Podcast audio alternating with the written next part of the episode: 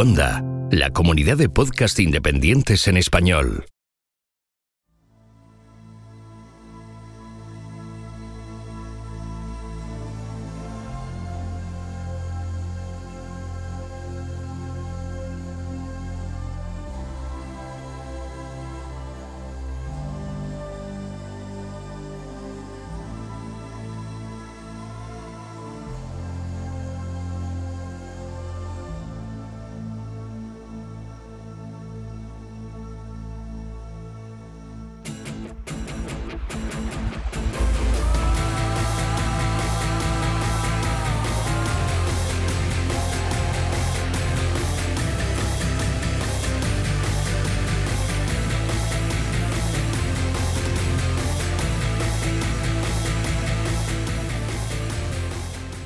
Esto es Istocas, no es Esparta, pero casi.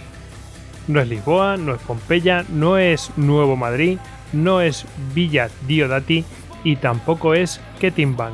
Pero de todos esos sitios vamos a hablar porque vamos a hablar de catástrofes naturales. Temas que a nosotros, a David y a mí, nos gusta.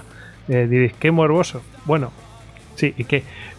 pues como somos geógrafos, pues al final la, pues digamos que los hechos extremos ¿no? de la naturaleza pues nos llaman mucho la atención y ver cómo se pueden llegar a generar, etcétera. Bueno, pues todas esas cosas mm, pues nos llaman un montón porque es de formación mm, digamos que hemos obtenido en nuestra formación, así que... Que la cabra tira al monte, vamos. Sí, sí, eh, eso es.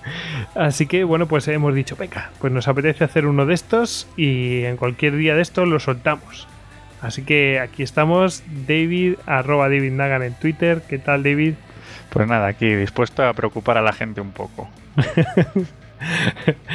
bueno, luego, luego diré una cosita así para que la gente que nos escucha desde España pues esté un poquito más tranquila, ¿no? Eh, y el que les habla, arroba gojix barra bajas al duero en Twitter. Y ya sabéis que a todos nosotros nos podéis encontrar en eh, Twitter, en Facebook, en Google Plus, en Pinterest. Y tenemos también canal en YouTube. Y tenemos un canal también en Telegram. Eh, que a todos nosotros nos podéis encontrar en istocast.com, que es nuestra página web, y nuestro correo es info.istocast.com.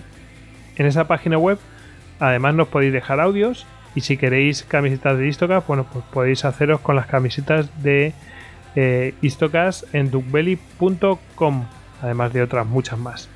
Aprovechamos para mandar un saludo a nuestros oyentes de Portugal que bueno, pues eh, hoy vamos a hablar un poquito pues eh, de Portugal irremediablemente y podéis escucharnos a través de la app de Istocast para Android.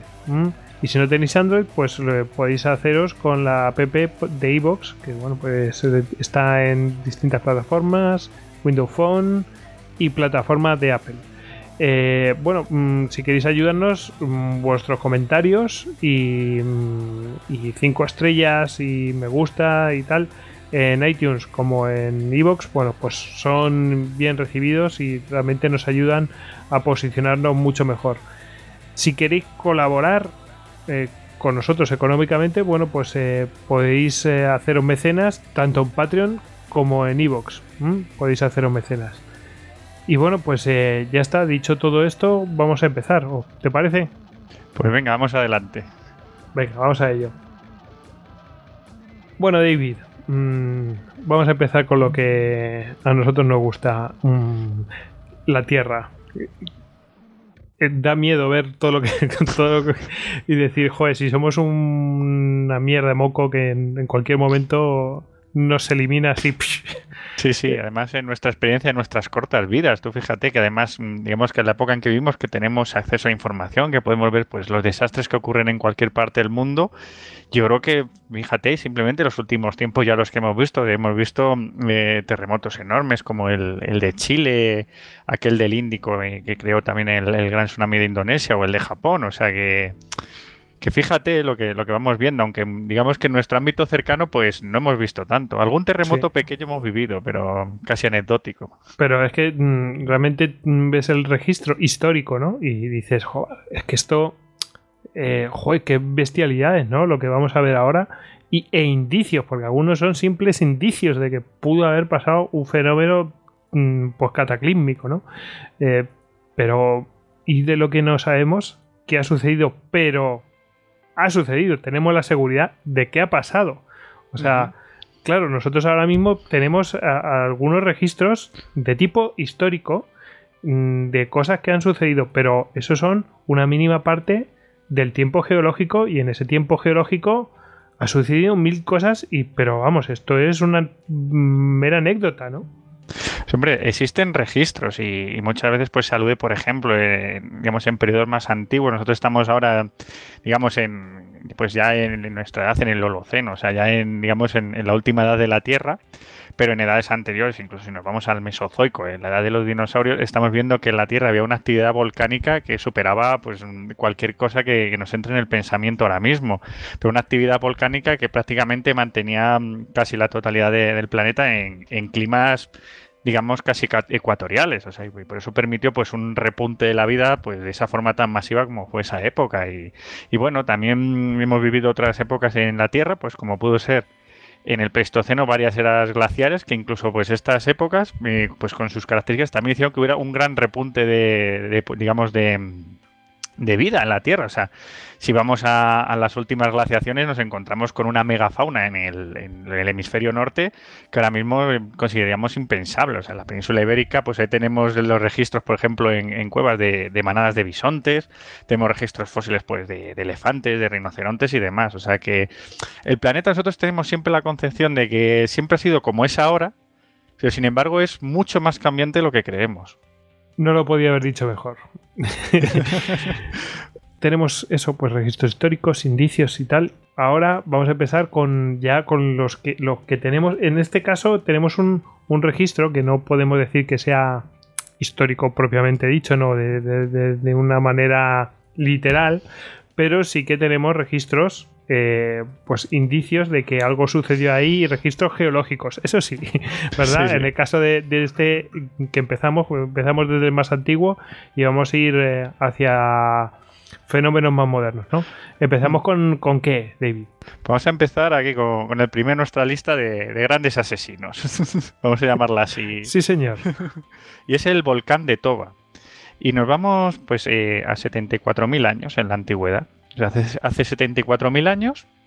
Eh, Toba está situado en la isla de Sumatra y es lo que llamaríamos una caldera volcánica, o sea, el equivalente a lo que ahora mismo es Yellowstone o los Campos Flagreos cerca de Nápoles. O sea, no es propiamente un volcán como conocemos, esa montaña con un cráter en la cima, pues que entra en erupción, sino digamos que es un gran campo, una gran zona, pues con varios mm, eh, cráteres y donde la actividad eh, volcánica pues está muy, muy a ras de suelo, o sea, es una zona pues muy muy caliente. Que hay una gran caldera ahí, vamos. Mm, exactamente, es una caldera eh, volcánica. esta caldera, la de Toba, tenía una cámara magmática que se calcula en unos 50.000 kilómetros cuadrados y unos 75 kilómetros de profundidad. O sea, tú fíjate la tensión de, que puede acumular esa caldera. O sea, eso imagínate una cavidad que se llena de, magma, de magma pues que está ahí caliente y que está presionando. eso es, tremendo. O sea, la, capacidad de energía que puede albergar esa caldera es brutal. Y bueno, mm. esta caldera... Y todo esto con, con la débil película de, de ese material que se ha enfriado, que es la superficie de la, corteza terrestre. Exactamente. Nada, que es, que es simplemente la costrita que se ha enfriado del colacao. Claro, o sea, que, tenemos ese monstruo, ese monstruo que está situado en la isla de Sumatra, que es una de, de las islas que forman el, el, actual, bueno, el actual país de Indonesia. Y bueno, hay un momento, de hace 74.000 años, que esa caldera pues estalla, estalla por los aires de una manera eh, formidable. ¿Cómo sabemos que estalla hace 74.000 años? Pues tú mismo lo has dicho por todo el registro geológico. O sea, se encuentran cenizas en lugares tan alejados como la India. Eh, se encuentran cenizas de este volcán en Groenlandia. O sea, fue una catástrofe a escala mundial. O sea, digamos que, la, explosión afectó a lo que es eh, la totalidad del planeta. Y bueno, en algunos de los efectos que tuvo, por ejemplo, es eso, que se cree que, deforestó todo el centro de la India, el centro de la India, digamos que en el registro fósil en esa época se encontraban pues zonas de, digamos, donde había gran arbolado, había bosques y demás, especies arborícolas, y poco después desaparecen esas especies, que coincide pues con la llegada de estas cenizas. O sea que más o menos ahí es como se calcula. Claro, luego hay teorías, contrateorías y demás, pero bueno, eh, se sabe de, esta explosión y además, eh, fíjate, en, actualmente eh, bueno, digamos que, el volcán de Toba ya no existe. Lo que existe es el lago de Toba. Es el mayor lago volcánico que hay en el mundo. O sea, es un lago, para que nos hagamos una idea, de unos 100 kilómetros de largo por 35 kilómetros de ancho. O sea, ocupa pues, prácticamente el centro de, la isla de Sumatra. O sea, fíjate lo que, lo que estalló por las... Hay que imaginarse todo eso, todo, digamos, toda esa superficie que se elevó por los aires y llenó de partículas la atmósfera. Claro, este, el efecto que tuvo este volcán es crear un invierno que se calcula un, pues es un invierno volcánico de, aproximadamente seis años. Claro, esto afectó pues, a todos los ecosistemas del planeta, además fue a esa escala. Por ejemplo, eh, en Groenlandia se ha llegado a, digamos, a tejer la teoría de que se, se creó una glaciación instantánea. O sea, en Groenlandia el registro fósil decía que ahí sí que podía haber, digamos que en esa época, pues en una zona más o menos habitable y que, que debido a la, explosión de este volcán eh, bajó la temperatura unos 16 grados durante unos 1800 años. O sea, fíjate el calibre de, la explosión volcánica. Y otra de las, digamos, de las teorías, además, que ha, salido últimamente en boga y que, y que es además más conocida, es la teoría del cuello de botella de la humanidad, y es que siguiendo, digamos, el ADN mitocondrial de, la especie humana, se llega a esta época, digamos, eh, hace 74.000 años, y se ve que el número de, especímenes de los que procedemos todos los humanos baja drásticamente. O sea, todo nuestro ADN tiene en común pues una serie de individuos, no hay más. ¿Qué pasa? Que en esa época, digamos, la extensión humana, está, la zona de extensión humana, pues eh, digamos el sur de África y demás, estaba muy expuesto a, digamos, en el Índico, a la zona de, influencia de, la explosión de Toba, y debió haber un cambio climático fortísimo que afectó a los, a los humanos y estuvieron a punto de extinguirse. Joder, qué barbaridad. Pues estaba midiendo, ¿no? A ver con qué podemos comparar el, tema del, vamos, de lo que queda del cráter, ¿no? del lago. Y pues vendría a ser prácticamente el ancho de la Comunidad de Madrid. O sea, pues fíjate. Eh, imaginaos el pedazo de volcán que, por cierto, salta todo por los aires, claro. O sea, directamente desaparece eh, la montaña que debía haber ahí, vamos. Sí, sí, o sea, eso imagínate, pues mm, toda esa superficie que, salta por los aires eh, y pues es enviada en forma de cenizas y en forma de partículas, azufres y sulfuros y demás a la atmósfera. Y claro, esas partículas al llegar a cierta altura en la atmósfera, pues ya se quedan ahí de forma estable. Y lo que crean, pues, ese, digamos, que, atenúan bastante la radiación solar y afectan al clima, que es lo que, lo que ocurrió con Toba. por cierto, lo del tema del. ¿Cómo se llama esto? De, el, embudo, ¿no? ¿Cómo se llama? El, cuello, de botella. De la, humanidad. Sí, bueno, eh, mm, vamos a ver, se llegó, eh, se dice a 10.000 individuos, ¿no? Mm. Que además se estima que esa es la cantidad mínima para que sobreviva una especie. O sea, eh, genéticamente para que sea viable, ¿no? Sí, sí. Y, claro, qué casualidad, ¿no? Que, justo eh, nosotros provenimos de unos ancestros que justo son 10.000, ¿no? Eh, que todos nos parecemos, que se nota el ADN mitocondrial, que si no me equivoco es un ADN que se que permanece prácticamente intacto porque es el que se transmite de, de madres e hijos. sí. sí, y permanece inalterado, ¿no? Eh, con lo cual por ahí pueden saber que, que eso es así. Pero bueno, después hay gente que dice que esto no es así. Claro, es que estamos en lo de siempre, el registro fósil. O sea, yo he estado viendo un poco la teoría. A mí la teoría, por ejemplo, eh, viendo un poco la, la, influencia de estos fenómenos, pues sí que tienen escala global, claro. Eh, extinguieron especies, sí. Pero ¿hasta qué punto? Claro, lo que ocurre con el registro fósil es que han encontrado realmente en esos estratos de cenizas asentamientos humanos. Por tanto, eh, es una, eh, digamos, es casual, es genérico, no se sabe, pero bueno, la, digamos que las pruebas están por un lado eh, siguiendo el ADN mitocondrial, llegando a esta, digamos, a esta época en la que realmente disminuye el número de ejemplares y por otro, pues el registro fósil que no lo avala del todo.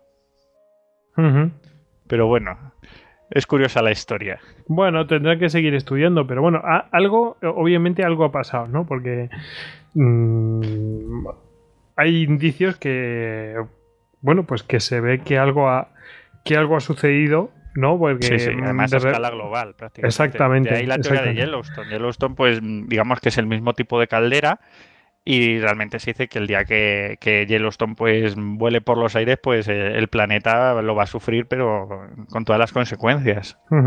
Lo que pasa es que en el caso de Yellowstone son varias calderas, bueno, eh, parece que es una caldera bastante más grande, no sé, eh, vamos, pero vamos, un bicharraco que, queda da miedo pues nos manda la edad de hielo, verás. Sí, directamente. Pues bueno, mm, no adelantemos, ¿no? No dejemos, a Yellowstone lo guardamos para, para otro momento. Eh, bueno, mm, claro, mm, estamos con esto y vamos a ver un par de casos posteriormente eh, que dice, bueno, ¿no creéis que esto sea así, ¿no? Que puede llegar a ser afectar tanto. Bueno, veremos que volcanes más chiquititos han hecho cositas tan, tan bonitas como esta. Em, bueno, vamos a pasar al siguiente cronológicamente y vamos a ir a uno probablemente el volcán más conocido del mundo, yo creo, ¿no? Sí, sí, además un volcán de andar por casa, que todo el mundo, vamos, muy conocido, además culturalmente muy importante, que es el Vesubio, el, el volcán napolitano. Sí, señor. Y bueno, sí que vamos a contar un poco eh, la historia, porque sí que ha tenido, además, el, Vesubio es un volcán bastante curioso, es un volcán muy, muy activo. De hecho, eh, estamos viviendo ahora el periodo de mayor tranquilidad de los últimos 500 años. Yo he estado dos veces en Nápoles y una, y una de ellas le vi humear, o sea que si ahora está con poca actividad, bueno.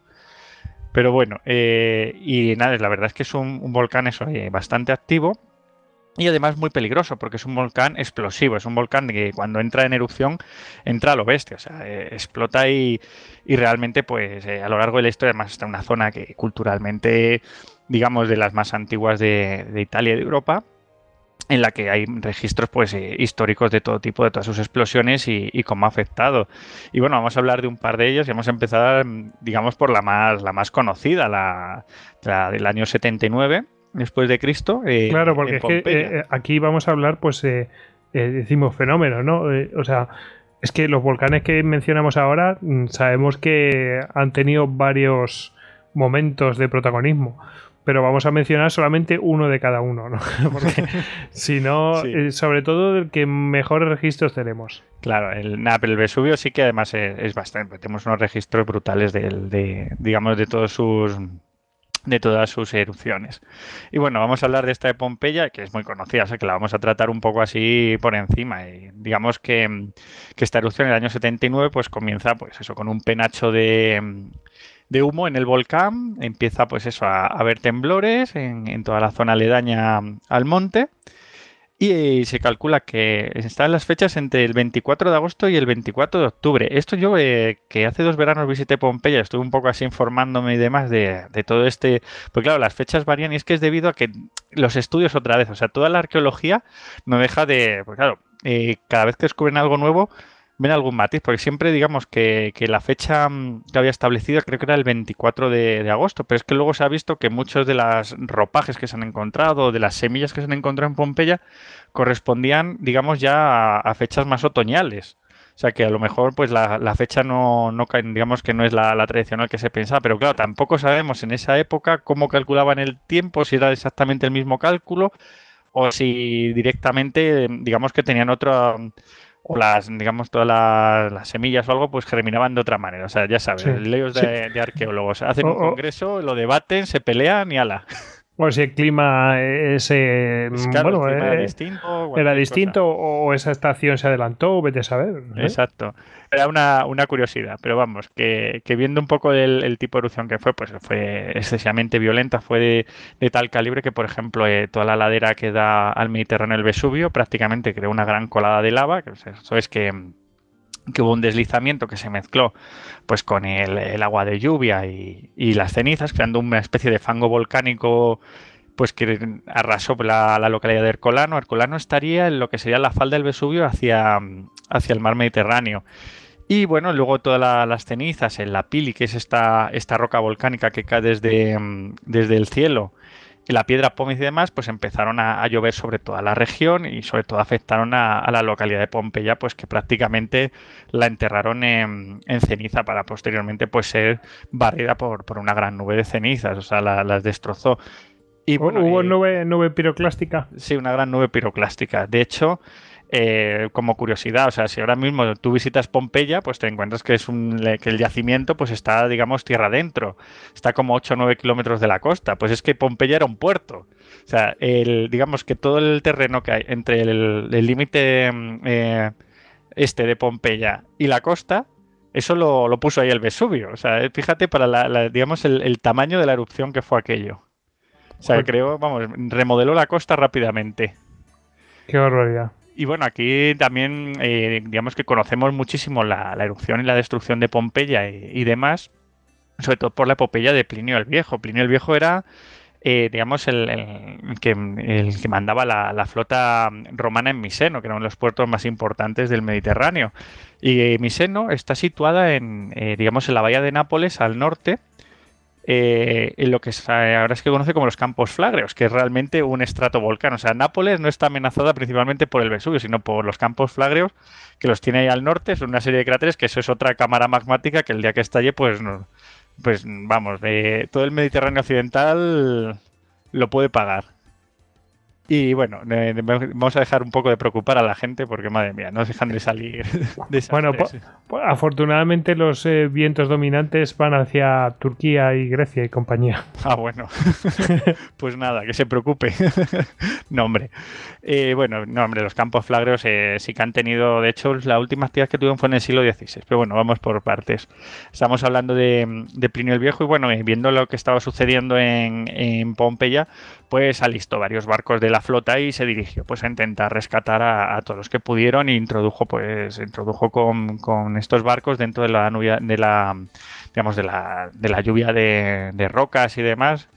Y bueno eh, pues, describió bastante bien lo que fueron todos los eh, pues eso, los, gases volcánicos y demás, sobre todo su hijo, Plinio, Plinio el Joven, que fue el que, el que más o menos, porque él falleció en, esta, en esta expedición de rescate cerca de Estavia, pues por la caída de uno de estos de estos eh, trozos de roca voladores.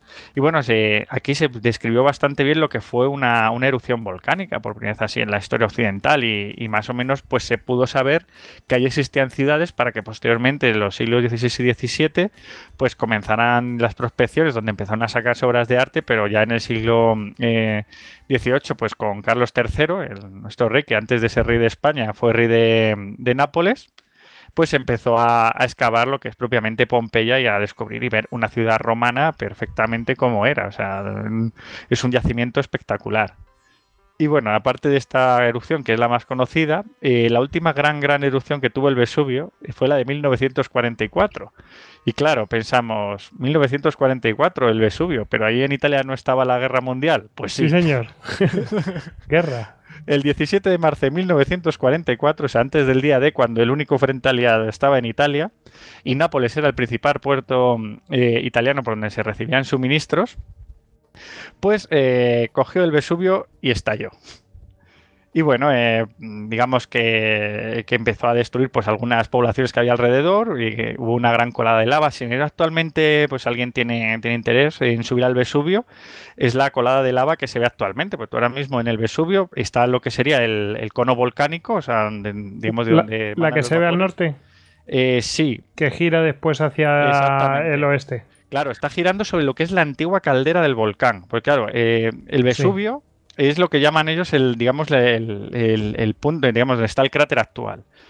Pero luego está, digamos, digamos, una gran cresta, como ocurre actualmente en el Teide con las cañas del Teide. Exacto, exacto. Que es toda la caldera volcánica, que es lo que era el antiguo volcán. O sea, porque el volcán hubo un momento en que estalló por los aires y perdió altura. Sí, señor. Y, por esa colada es por donde discurre la, bueno, por esa, digamos, ese cráter es por donde discurre la, colada de lava de la última erupción. Que bueno, yo estuve por ahí además mirando y tal y cogiendo piedrecitas y trayéndome alguna para acá. O bien, o, o, vuela por los aires o se derrumba la, propia caldera. Sí, sí. que, se, que, bueno, pero para que la gente se haga el tamaño, pues pues mm, parece que la circunferencia es bastante mayor, ¿no? Claro, y es que, es que, por ejemplo, el, caso más, más actual que vemos de una circunferencia de un volcán, por ejemplo, es el monte Santa Elena. El Monte Santana incluso hay un registro fotográfico de cómo era anterior y cómo quedó después de, derrumbarse. Por eso sí que fue un derrumbe. La cámara magmática empezó a hincharse y salió por uno de los laterales de la montaña y derrumbó pues una ladera entera. Y claro, cambia toda la fisonomía, pero estas explosiones son mucho más grandes. O sea, estamos viendo pues una, digamos que o colapsa hacia abajo o acaba volando por los aires.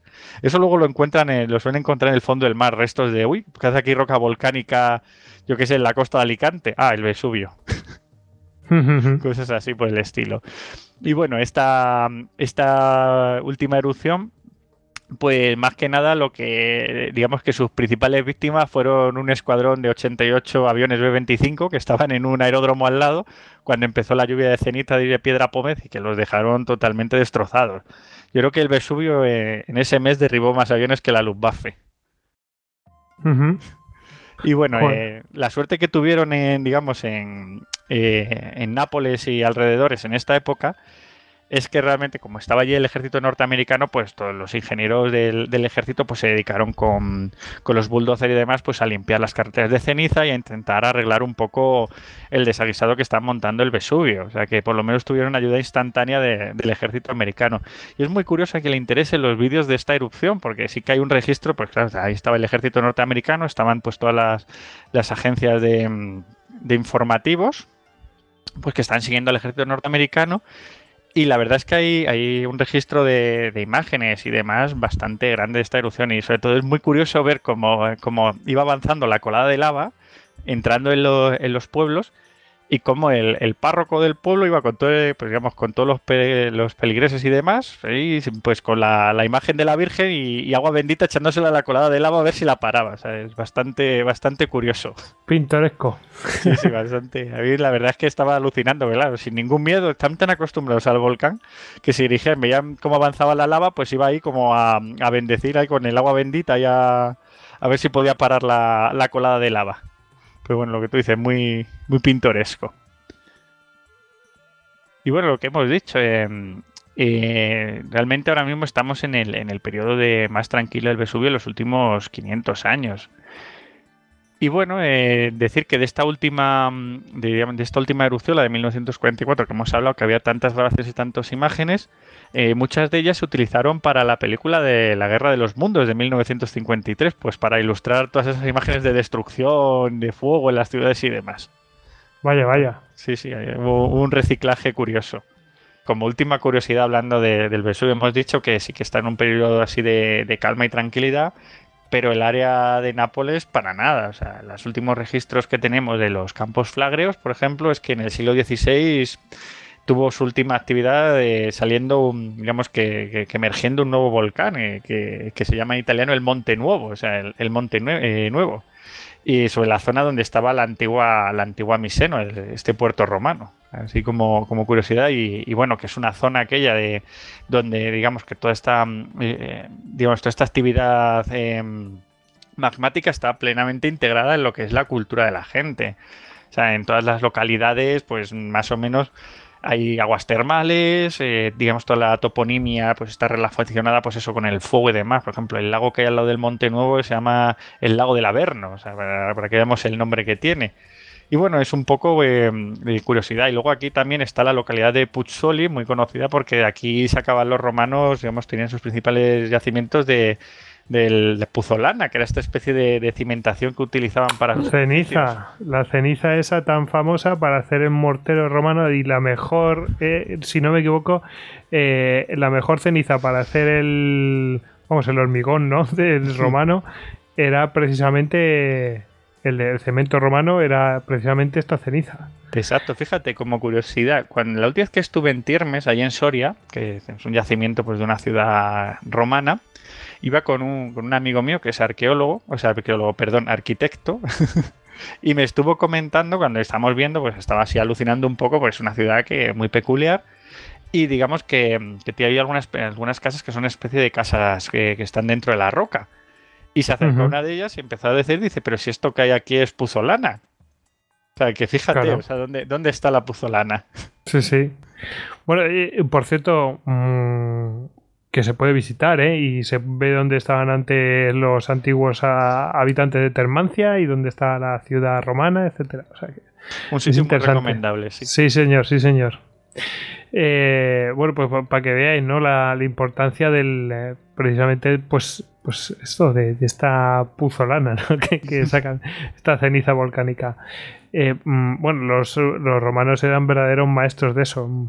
O sea, hacían hormigón que fraguaba en agua y cosas de estas. Alucinante. O sea, que el Vesubio y toda esa actividad volcánica también nos ha dado los edificios romanos. Sí, señor. Bueno, mm, bueno, yo quería meterlo, pero hace no mucho tiempo vi en los periódicos ¿no? que había una preocupación entre las autoridades de Nápoles y alrededores porque mm, las faldas de Vesubio cada vez estaban más habitadas. Vamos, que la, había un problema de, bueno, mm, que no había vivienda para todo el mundo, ¿no? ¿Y quién intervino ahí? A ver. Pues donde no interviene el Estado, interviene la mafia. Claro, o sea, el territorio mafia. Y entonces, eh, por un módico precio, además bastante barato, pues te construyen una vivienda ilegal eh, bastante digna en, menos de una noche. ya no la puedes derribar. Claro, en un terreno que es peligroso, o sea, que claro, está libre y es peligroso porque, bueno, pues, pero bueno, a lo mejor te pasas toda la vida ahí y has vivido a un precio módico, ¿no? Hombre, realmente, a ver, yo eh, las veces que he estado en Nápoles sí que he escuchado que ellos tienen un plan de evacuación de la ciudad, que para evacuar aproximadamente un millón y medio de habitantes en caso de, que el Vesubio entre en una fase explosiva, pero vamos, que no se lo creen ni ellos. Sí, yo no, no, no, lo veo. la, ciudad es totalmente consciente de que, de que va a ser destruida en algún momento y les da igual, ¿sabes? O sea, tampoco, si no tiene problema, ya veremos los demás. Bueno, eh, hombre, el problema no es tanto Nápoles como. ¿no? no es tanto Nápoles como las localidades que están alrededor, porque no sé. O sea, eh, yo os animo a que miréis alrededor del Vesubio y es que cada cierto tiempo hay una ciudad, hay una ciudad. es que es brutal. Es que lo que pasa con, los es que es una tierra eh, eh, fértil, no, lo siguiente. O sea, tú montas ahí un huerto y te creces solo. O sea, es una zona pues, muy fértil, una zona de, pues, eso que, que, es que es muy, muy golosa, o sea, para la agricultura, para la ganadería y claro, es muy rentable. Y, ciertamente, pues eh, creo que el Vesubio ahora mismo es un parque nacional, pero vamos, de estos que, que las laderas llenas de, de, basura, lo que tú comentas, eh, edificios desalojados y vueltos a ocupar, o sea, eh, está muy, muy amenazado poblacionalmente. Tiene además lo que tú dices, un área metropolitana enorme alrededor. Bueno, eh, eh, vamos, es que dices, bueno, estaba pensando en lo que decías, es que es muy rentable porque te crecen los huertos solos, no sé qué, pero es que, claro, cada vez está más ocupado por, por zonas urbanas y es como, pues poco van a cultivar ahí ya, no sé qué. No, pero, sí, el, típico casita de campo con sus cuatro huertos y tal, sí que, sí que hay por ahí. Bueno, pues vamos a pasar al siguiente, ¿te parece? Venga, vamos a, a nuestro vamos a pegar, vamos a, pegar un salto. Vamos a pegar un salto porque nos vamos a ir pues de, la edad antigua, ¿no? vamos a ir hasta la edad moderna directamente. Pues O sea que nos hemos saltado la edad media directamente. Y nos vamos a ver aquí la pequeña edad de hielo. Y dice, ¿pero esto es un gran asesino o no? Eh, bueno, aquí vamos a verlo. Venga. Pues sí, ¿cómo definiríamos esto? Pues esto es un evento de carácter climático y además muy, que dices tú, la edad moderna, que la ocupa prácticamente toda la edad moderna. Ojo, climático, que no meteorológico. Mm, podemos resaltar la diferencia entre climático y meteorológico. Esto es de primero de carrera, ¿no? o sea. Sí, sí. es un efecto que digamos que es general, es global, eh, afecta a todo y durante una, digamos, durante lo que sería aproximadamente tres siglos. Eh, va desde finales del siglo XIV hasta mediados del siglo del siglo XIX. O sea que... Es decir, no es un, no es un estado puntual de la, atmosférico, sino que es un, un eh, estado medio de, de, cómo está la temperatura y los fenómenos meteorológicos. Exactamente, no es, no es que digamos, no, es que ha habido, se ha creado un nuevo monzón en Europa, no, o sea, digamos que, todos los factores climatológicos pues eh, se ven alterados con sus propios, digamos que con sus propios vaivenes, o sea, en unos momentos eh, son más cálidos, otros más, más fríos, pero en general lo que hace el, clima es tender a ser más frío. Eh, y es que se, bueno, se conoce la como pequeñas de hielo porque sí que realmente hay un enfriamiento tremendo eh, y se venía desde lo que se llama el óptimo climático medieval. O sea, en la Edad Media eh, vemos que, digamos, todos los registros que tenemos, esto se, ve mucho sobre todo pues, con, los registros de, vegetación, los anillos de los árboles y demás. Eh, pues, digamos las capas que hay pues que se encuentran pues que hay mayor vegetación es un periodo, pues digamos, mucho más benigno para, la vida vegetal y sobre todo pues para la fauna y la que digamos la temperatura es mayor. Y bueno, este evento, la pequeña de hielo, empieza en el siglo XIV. Las causas no están del todo claras. O sea, se habla de, pues, de que puede haber, pudo haber em, habido una serie de, volcanes que, que, estallaran a la vez. Sí que, digamos, en los registros hay una mayor actividad volcánica, eso se sabe, pero no se sabe si es, digamos, el detonante para un cambio tan general eh, luego también se habla, sobre todo en, el hemisferio norte, pero de la debilitación de la, de la, corriente del Golfo, que es esa corriente que, sale desde el Golfo de México, sale disparada a través del Atlántico y trae las aguas cálidas de, de digamos, de esas latitudes hasta el, lo que sería la, costa europea, llega, creo que llega hasta Murmansk en Rusia, teniendo este puerto pues libre de hielos durante todo el año. O sea, para que veamos la potencia de esta corriente. Y que realmente es cálida, aunque nos lo parezca, aunque en Galicia no hay quien se bañe, es muy cálida. Que se pase por el Caribe lo va a saber. Vamos. Claro, claro. O sea, para que nos hagamos una idea, esta corriente puede ser a lo mejor como 15.000 amazonas lanzados a toda velocidad por el océano. O sea, es una burrada. De... Esto lo he hecho yo por decir, no sé cuánto es exactamente para hacer una, especie de escala. Pero vamos, que, es una borrada de. Digamos que es uno de estos reguladores térmicos del planeta. Y ya te digo, en Europa, más sé mucho porque yo siempre lo, comento. Digo, tú ahora mismo te, en línea recta, eh, si tiendes una, línea pues a través del Atlántico desde la ciudad de Vigo, ¿qué ciudad te encuentras al otro lado del, del Atlántico? Nueva York. Exactamente, Nueva York. Y fíjate si vemos el clima de una ciudad y de la otra. Y esto es debido a la corriente del Golfo, que hace mucho más benigno, digamos, la, habitabilidad en, las costas eh, europeas que las norteamericanas, las mismas latitudes. Bueno, esto es fácil, de mirar, ¿eh? Cogéis cualquier mapa mundi y veis que justo el, paralelo que le toca es que es en línea recta. O sea, ahí no, hay engaño. Claro, y luego ya ves más al norte, o sea, te, te, puedes encontrar en localidades de como Narvik, en el círculo polar ártico, que son habitables, o sea, son humanamente habitables, en Noruega y sin embargo al otro lado pues eh, que es de las zonas árticas de Canadá donde ahí no vive ni Dios. No, no, ni, los inuit. o sea que, es un poco así para ver la, para ver una escala normal lo que sería la, corriente del Golfo y cómo nos, no nos repercutiría aquí en Europa. Y bueno, eh, hemos hablado más o menos de, de cuándo comienza, que no están muy claras las, las causas, y bueno, eh, se habla de una serie de periodos eh, dentro de esta pequeña edad de hielo donde son particularmente más fríos. Se habla primero de, mm, del periodo de 1645 a 1715, que además coincide con lo que se conoce como el mínimo de Maunder, que es eh, un, digamos, un mínimo de, actividad de manchas solares en el Sol, que también se ha relacionado esto mucho pues, con la bajada general de temperaturas en la Tierra. Pero claro, eh, estamos en las mismas. ¿Puede ser la causa general? Sí, no, se tendría ya un clima más frío.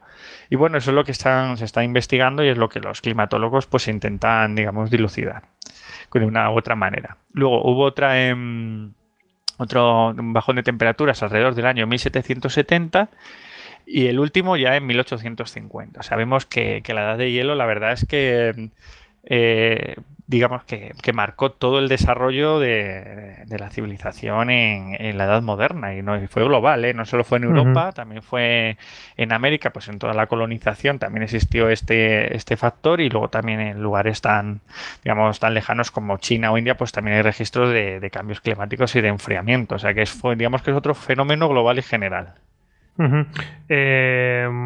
La hambruna esta irlandesa de 1850 mm, puede tener, vamos, la, la, gran penosa cosecha de patata, vamos.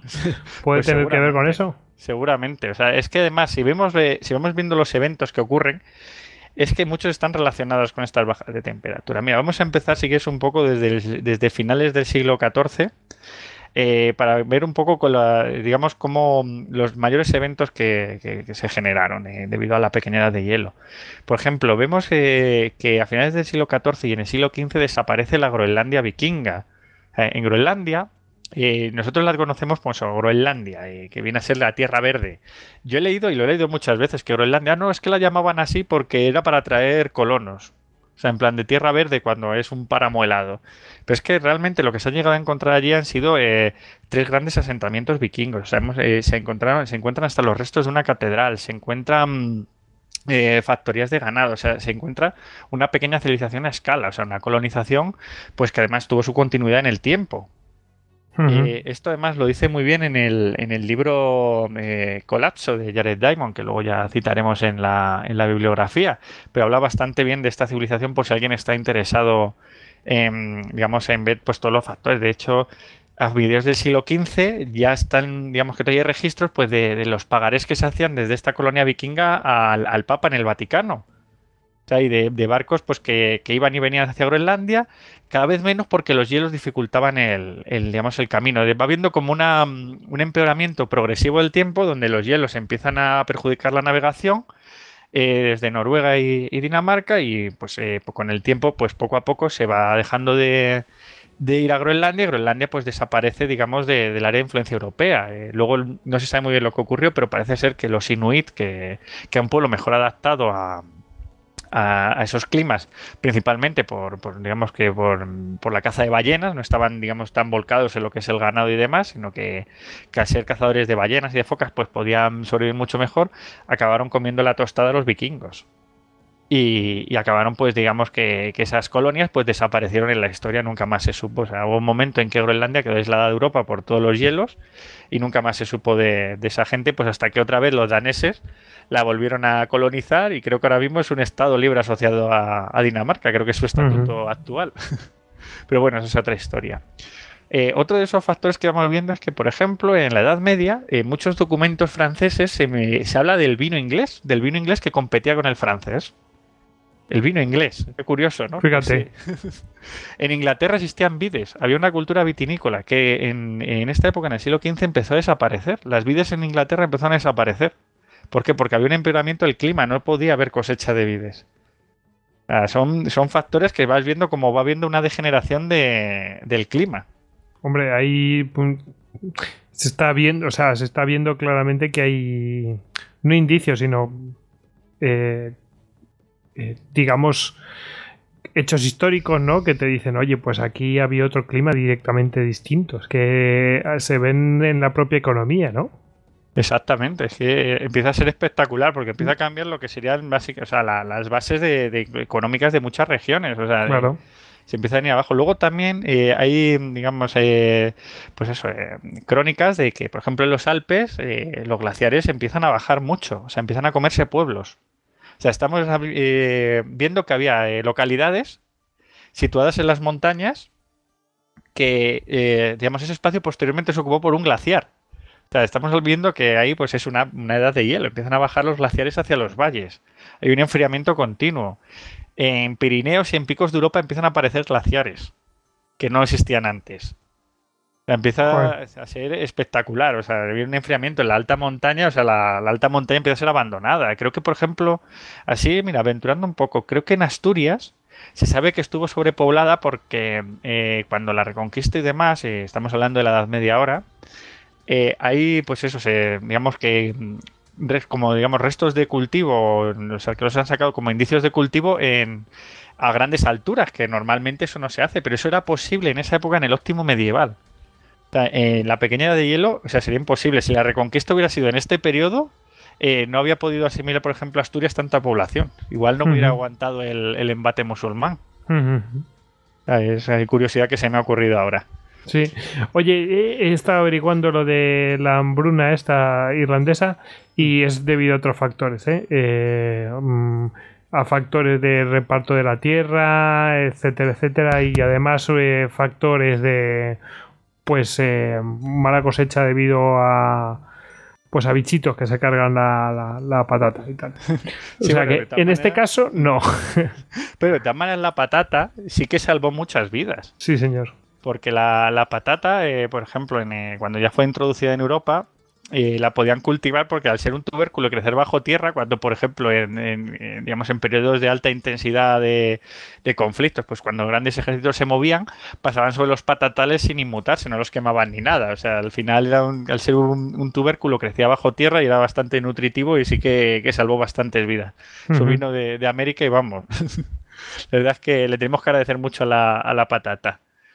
Y bueno, si quieres continuamos un poco. Y fíjate, eh, otro, otro, otro inciso. Eh, yo siempre la edad de hielo la asimilo un poco al territorio. O sea, eh, si tú ahora mismo vas por España, yo hace, hace un tiempo recuerdo una excursión que estuve por el Alto Tajo y el Alto Tajo está pues, en el sistema ibérico, que para que nos hagamos una idea serían una, cadena montañosa pues muy antigua, casi erosionada, y claro, tú ahora mismo tú vas por allí y no ves que sea una zona montañosa, no ves grandes picos ni nada, pero son alturas de montaña, son alturas de mil metros y más. Entonces es una zona muy fría, una zona muy, digamos, muy intempestiva, donde sería la zona de Peralejo de las Truchas o, Molina de Aragón. Bueno, eh, pues en esta zona me acuerdo yo de estar, de estar pues un poco pues paseando y tal, y estamos viendo, eh, digamos, los efectos climáticos. Y una de las cosas que nos llamó la atención fueron los molinos de agua. Porque eh, los molinos de agua, ahora mismo que había por aquella zona, pues pasaba a lo mejor un pequeño riachuelo o ni eso, simplemente están ahí puestos y no había ni agua. Eh, los había de cinco ojos. O sea, para hacer un molino de cinco ojos tenía que tener un aporte de agua brutal fíjate de qué época estamos hablando. Esos molinos eran del siglo XVI y XVII, esta pequeña edad de hielo. estamos hablando que las zonas, mm, digamos, de, más altas de la península, donde había pues, más capacidad, por ejemplo, de nieve, pues al final se generaban eh, arroyos y demás mucho más potentes que podían permitir, pues eso, la, elaboración de, pan, pues mm, eh, a mayor ritmo que los que hay actualmente. O sea, que si actualmente tuviéramos un arroyo de estos de que ahora mismo simplemente con un ojo pues le vale y a veces. Sí, o sea, eh, que vamos, que antes mm, podía mover un molino como ese. Exactamente, o sea, están ahí construidos, o sea, son como vestigios que quedan de, otra época climática, es, bastante curioso. Bueno, está lleno, o sea, hay un montón de evidencias de ese estilo. Mm. Y bueno, pues. Joder, eh, que es que solamente hay que estar con los ojos abiertos para ir viendo que, que antes las cosas eran de manera diferente. Exactamente. Y ahora, si quieres, vamos a ver todavía evidencias más grandes. Y, bueno, estamos hablando un poco del principio de, la edad de hielo, pero luego hay un gran reconocimiento en el siglo XVII, el que hemos hablado, que coincide con el mínimo de Maunder, de actividad solar. Y aquí ya vemos pues casos como de, de por ejemplo, se habla de, de que el río Ebro se congela al menos siete veces entre el año 1505 y 1789. Joder, siete veces. Siete veces. O sea, el río Ebro. O sea, imagínate ahora para que se congele el río. Incluso se dice que. vamos, ni, que fuera, yo que sé. el, Volga. El Volga. Exacto. Dice, entre 1788 y 1789 permaneció congelado en las cercanías de la desembocadura. En, la desembocadura, es que no, no, dices a la altura de Zaragoza, no, no, no. En el delta del Ebro, o sea, eh, por eso estamos hablando de las temperaturas bajísimas, estamos hablando de temperaturas eh, de menos de 10 grados mantenidas en el tiempo. O sea, sí que, que, o sea, fueron inviernos muy, muy duros. Eh, por ejemplo, otro, otro caso, el río Támesis. El río Támesis llegó a congelarse 23 veces entre 1308 y 1814, o sea, en plena edad de hielo. El río Támesis es igual, o sea, sí que digamos que Londres está a una mayor latitud, pero está, digamos, a ras de mar. O sea, no es un río que se congela habitualmente ni tenga, digamos, la capacidad más de una corriente fuerte y demás. y, que además que es que está, o sea, quiero decir, que no solamente que está prácticamente a nivel del mar, eh, pero bueno, y sin prácticamente, porque varias veces se inundado, ahora ya no tanto, pero, pero se inundaba el Támesis, ¿no? Por, por las corrientes marinas, ¿no? O sea, las, mareas, perdón. Por las grandes eh, tormentas del Mar del Norte, sí, que hacían rebufo y impedían que el, que el río desaguara y lo, digamos que hacían que la corriente trocediera hacia Londres. Sí, pero em, eh, aparte, fíjate que, que, es verdad lo que tú cuentas a, ese punto, ¿no? Mm. Pero, joder, es que está es una isla, está rodeado de mar, con lo cual se atempera muchísimo la temperatura, ¿no? O sea, claro, además golpeado por la corriente del Golfo, que, es la bendición que tienen los ingleses. Claro, pues eh, se congela el Támesis. Impresionante. O sea, congelado, dice. Pero además, de, hasta tal nivel se congelaba que incluso eh, llegaron a celebrar en varias ocasiones la denominada Feria del, eh, Feria del Hielo. O sea, la gente salía de Londres, se ponía sobre el Támesis, sacaban sus puestos y hacían ahí una feria. Fíjate que era un, hielo consistente. ¿eh? Incluso dicen que en 1814 llegaron a sacar a un elefante y cruzarlo de un lado a otro del Támesis para demostrar que había hielo. En aquella época les daba igual un poco los animales. Venga, demuéstralo, elefante. El elefante, el elefante está eh, cagándose en alguien por el frío, vamos. y fíjate que me ha venido a la memoria mientras estaba recopilando todos estos hechos de, no sé si, bueno, sí, claro que, te sonará un montón y a, que a nuestros oyentes de Istocas les suena, pero vamos, fijo, eh, el conocido como Milagro de Empel, de, del 7 al 8 de diciembre de 1585, que ahora vemos un poco mejor el contexto, ¿verdad? Sí, sí. Eh, que por cierto, vamos, lo hemos contado un par de veces. que... Exactamente, ese, ese milagro de Empel que fue por lo que decíamos que se congelaron, estaban los españoles, creo que en una isla retenidos. Sí, estaban ahí aislados porque habían roto unos diques y se mm. había inundado todo y, ahí andaban eh, dando por saco los mendigos del mar. Sí, sí, los holandeses tal, y entonces de pronto se congela el mar y dice, anda, ¿y ahora qué? Ahora viene, ahora van los Ahora se, van, se van a cobrar. Sí, sí, y lo he traído un poco a, pues eso, para, que veamos un poco el contexto de por qué este, por qué pudo, producirse, ¿sabes? O sea, también porque estamos en una época climática un poco especial. Mm. Y bueno, y luego una de las cosas que además que, lo que digo y muchas veces de ver esos vestigios. Yo siempre lo asocio a esta época eh, a Castilla. O sea, yo por ejemplo, nosotros vivimos aquí en Madrid y es muy habitual, pues eso, de salir, pues me voy, yo que sé, a, ciudades de Castilla y León, tipo Segovia y demás, o Castilla-La Mancha. Y una de las cosas que más te llama la atención, eh, pues es todo el patrimonio que hay. Y es que eh, no tanto en las grandes ciudades que sí que han crecido y demás, aunque tienen muchísimo patrimonio, sí que ha habido un cambio morfológico urbano. Pero, ¿qué me dices de esos pequeños pueblos? Estamos hablando de toda una, digamos, una estructura urbana, una estructura urbana medieval y de la Edad Moderna que quedó fosilizada.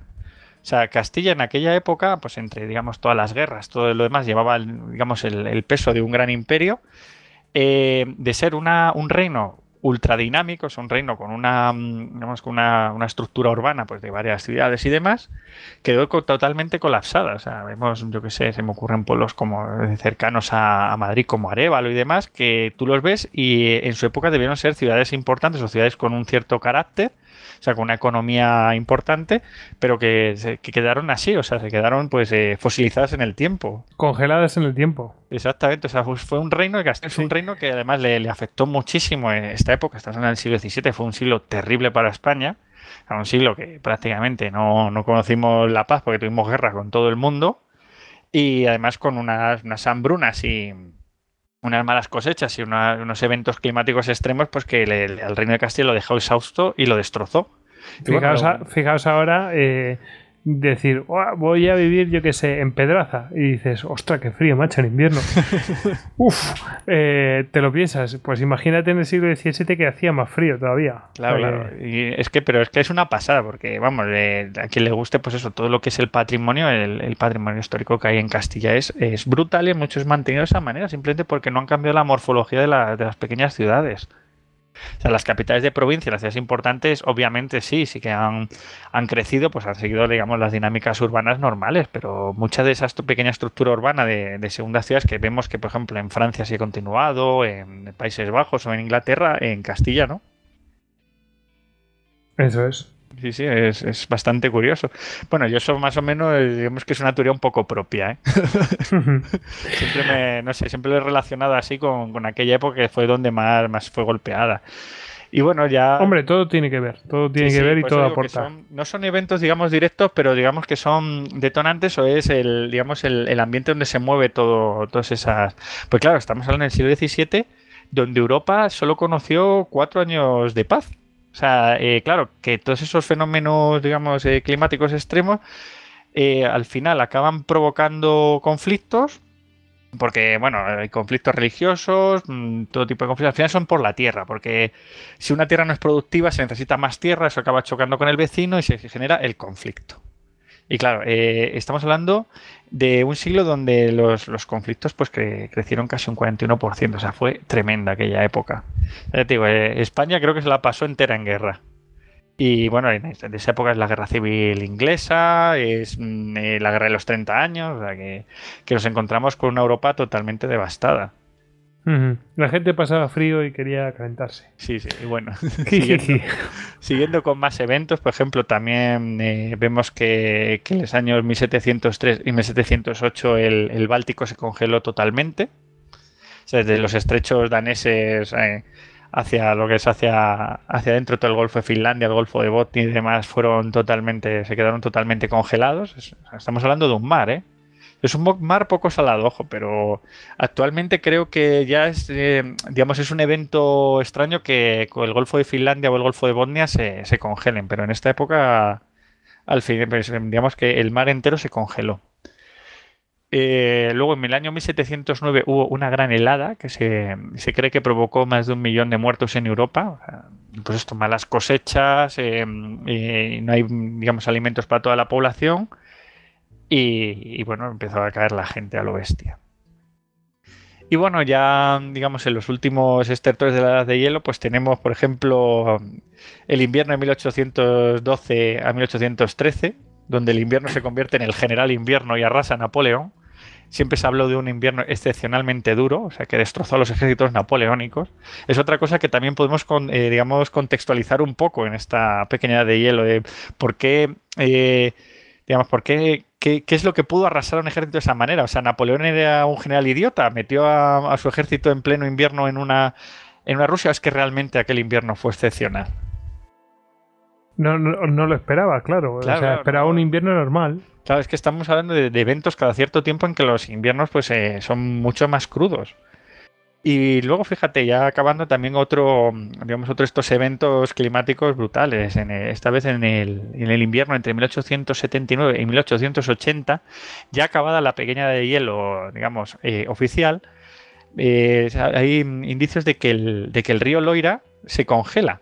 Pero no solo se congela, el río Loira, para que hagamos está como, como en, la mitad de Francia, hacia la mitad de Francia.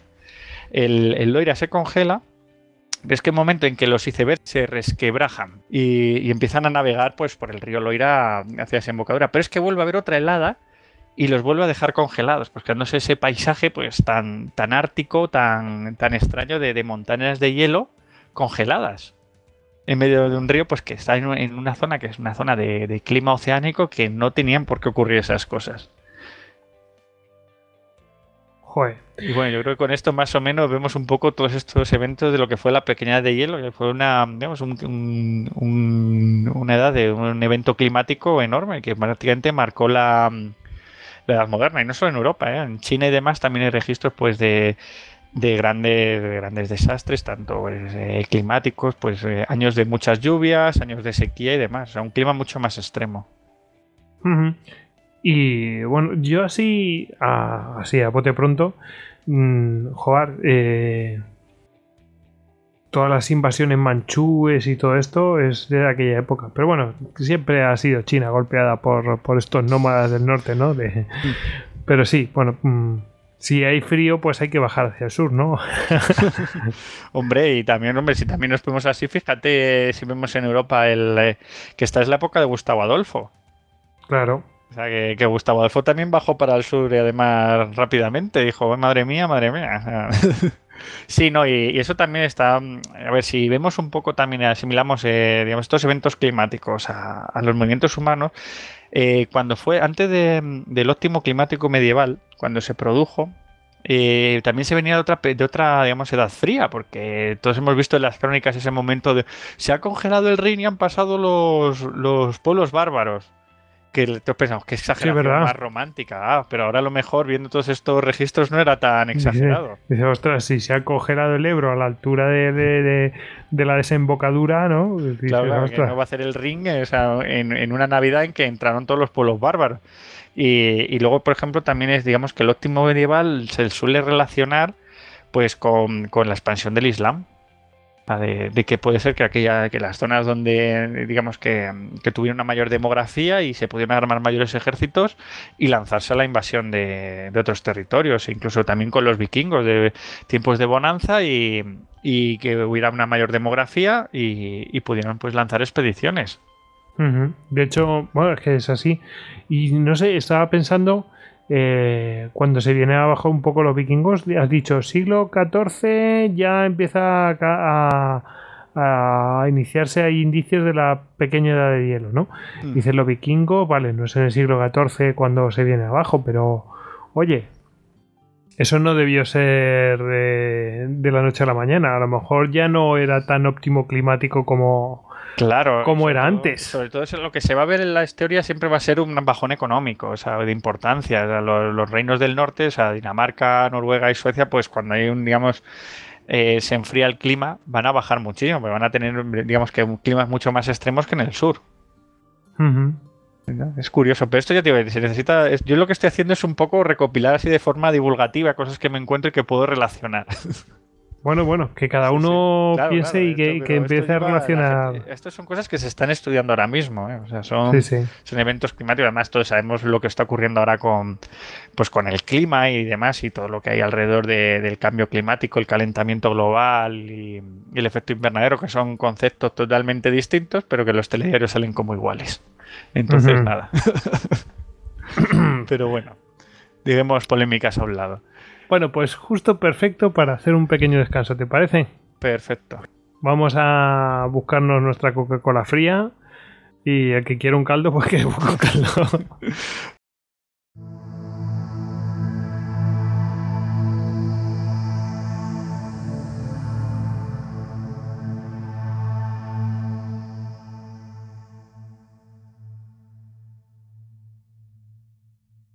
Puedes encontrar más capítulos de Histocast en cuonda.com.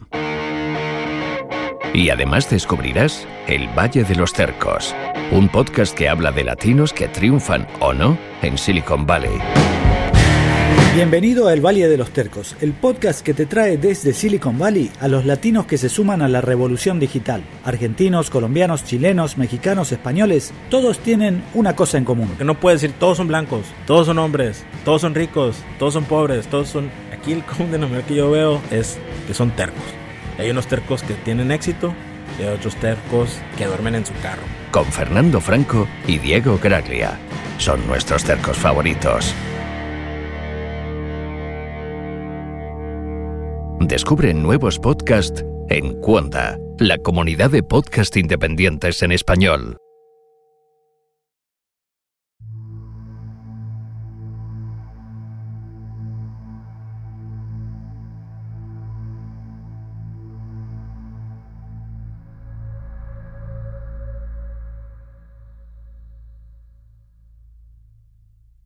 Bueno, ya estamos de vuelta de la pausita y vamos a hablar ahora, vamos a cambiar un poco, vamos a dejar el clima y nos vamos a ir otra vez al subsuelo.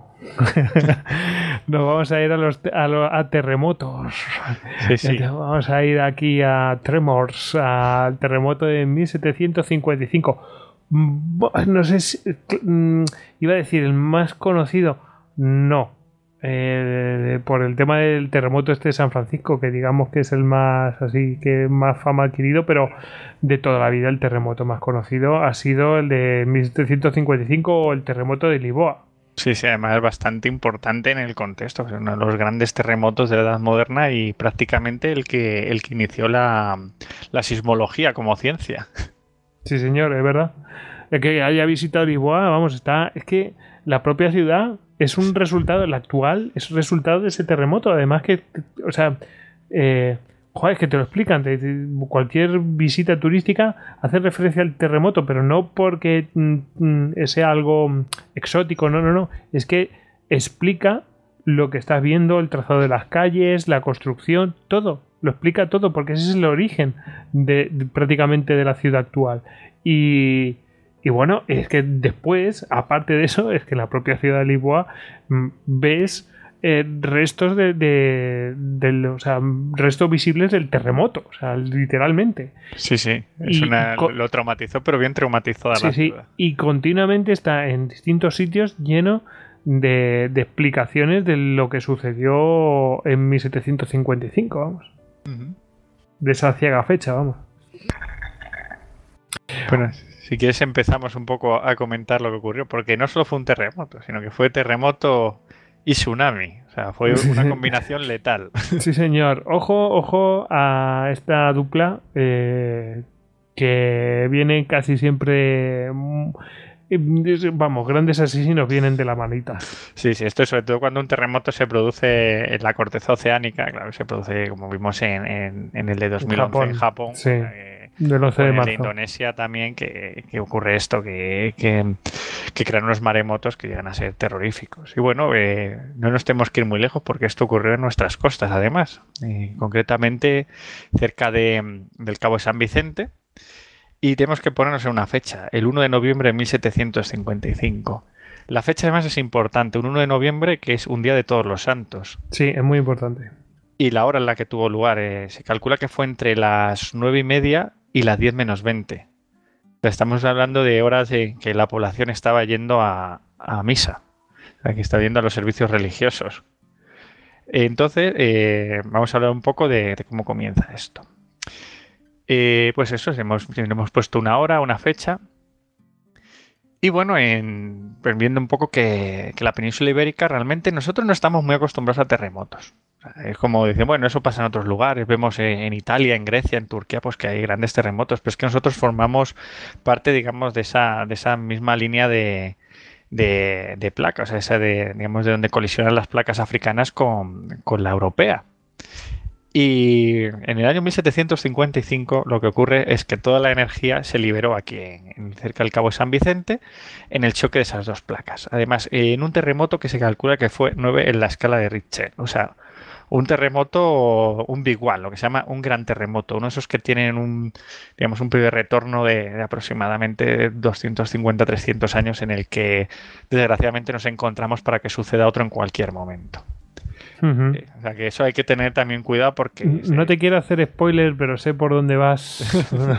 sí, sí, hay que... Porque tenemos un peligro sísmico que no conocemos porque en el siglo XX hemos tenido, digamos, muy poca actividad sísmica y no, digamos, no lo percibimos como tal, pero es que existe y está ahí. Y bueno, eh, pues eso, eh, en ese momento, eh, en esa fecha, se produce, se produce este, este temblor de tierra.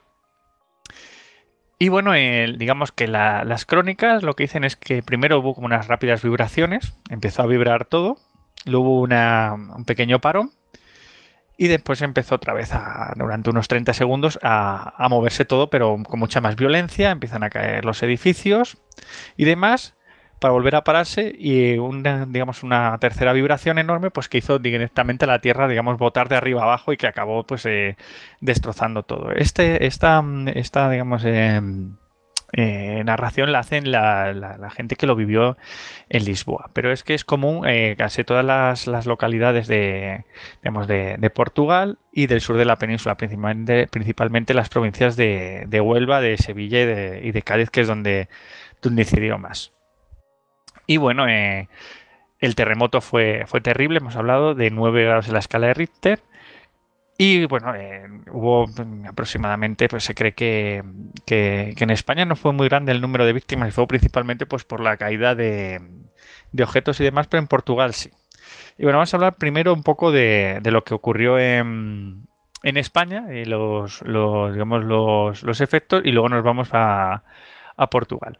Por ejemplo, en eh, lo que ocurre en, España es, por ejemplo, la localidad de Coria, en la provincia de Cáceres, eh, pues como estamos en el Día de Todos los Santos, eh, estaba la población pues entrando en la catedral pues para ir a la misa y demás, cuando les sobreviene el temblor y la cúpula de la catedral se derrumba sobre ellos. Hay numerosas víctimas y, uno de los fenómenos también más curiosos en esta localidad es que el río Alagón, pues que lo cruzaba pues, muy cerca del casco antiguo, hay un puente medieval sobre él, se desvía. O sea, el río Alagón eh, es desviado por el terremoto y actualmente si alguien va a Coria va a ver que puede cruzar un, puente que no tiene, no tiene río debajo. O sea, una, curiosidad que...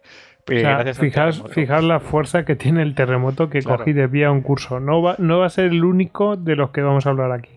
No, no, es brutal. O sea, el, eh, Alagón es un, no es un río pequeño, o sea, es un río así peninsular normal y, lo desvía y lo saca. Claro, esto también el daño económico que crea la población que tenía un puente por donde cobraba un, un, un pontazgo, por donde se podía cruzar, por donde iban las, eh, las, mercancías, cuando de pronto el río desaparece de ahí y se lo lleva. O sea, ahora mismo el río está, digamos, más alejado de la población, pero bueno, es, es curioso. Ahora mismo se cruza sobre un puente medieval sobre una serie de huertas. O sea, para que veamos que un, cualquier eh, fenómeno de este tipo puede puede crear unos, unos daños tremendos.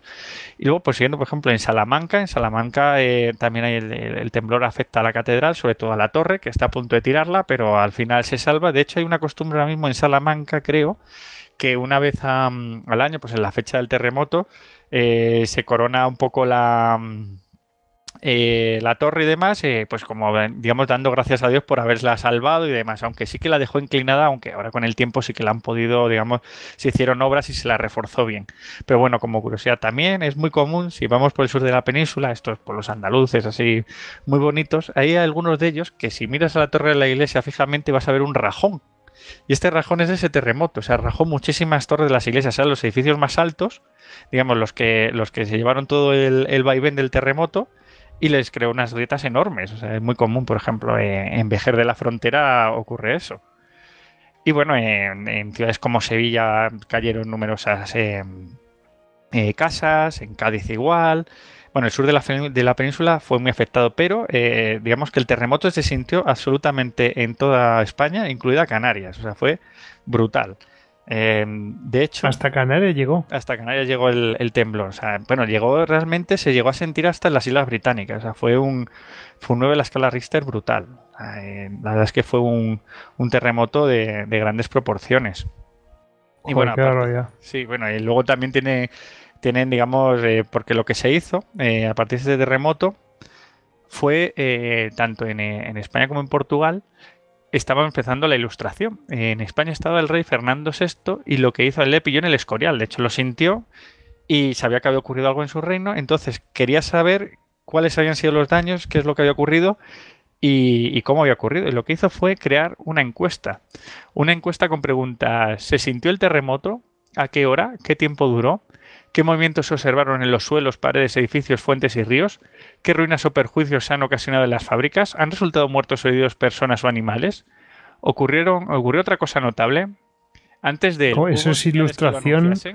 Eso es ilustración, ilustración, porque tenían, o sea, hay un registro, ya ahora mismo hay un registro histórico con un detalle brutal y además mm, que puedes hacer una clasificación geográfica, es decir, puedes mm, hacerte un mapa de los efectos y de, los testimonios, es brutal. Exactamente, de hecho eh, las referenciamos en la, en la bibliografía, pero existe en el Ministerio de Fomento, de hecho el monográfico número 19, que se llama Los efectos en España del terremoto de Lisboa, eh, están pormenorizados. Cada municipio que respondió con su carta ha sido, digamos, digitalizado y, digamos, informatizada, vamos, que está en, bastante legible lo que respondió cada municipio a las preguntas del rey. Claro, ahí luego te lo que dices, por ilustración, claro, pues eh, eh, luego hacemos una pequeña recopilación, pero localidades como Cádiz o localidades grandes donde, digamos, que los gobernadores y tal eran gente más ilustrada, pues eh, específicamente respondían bastante bien, daban bastante información, pero claro, en los pequeños pueblos,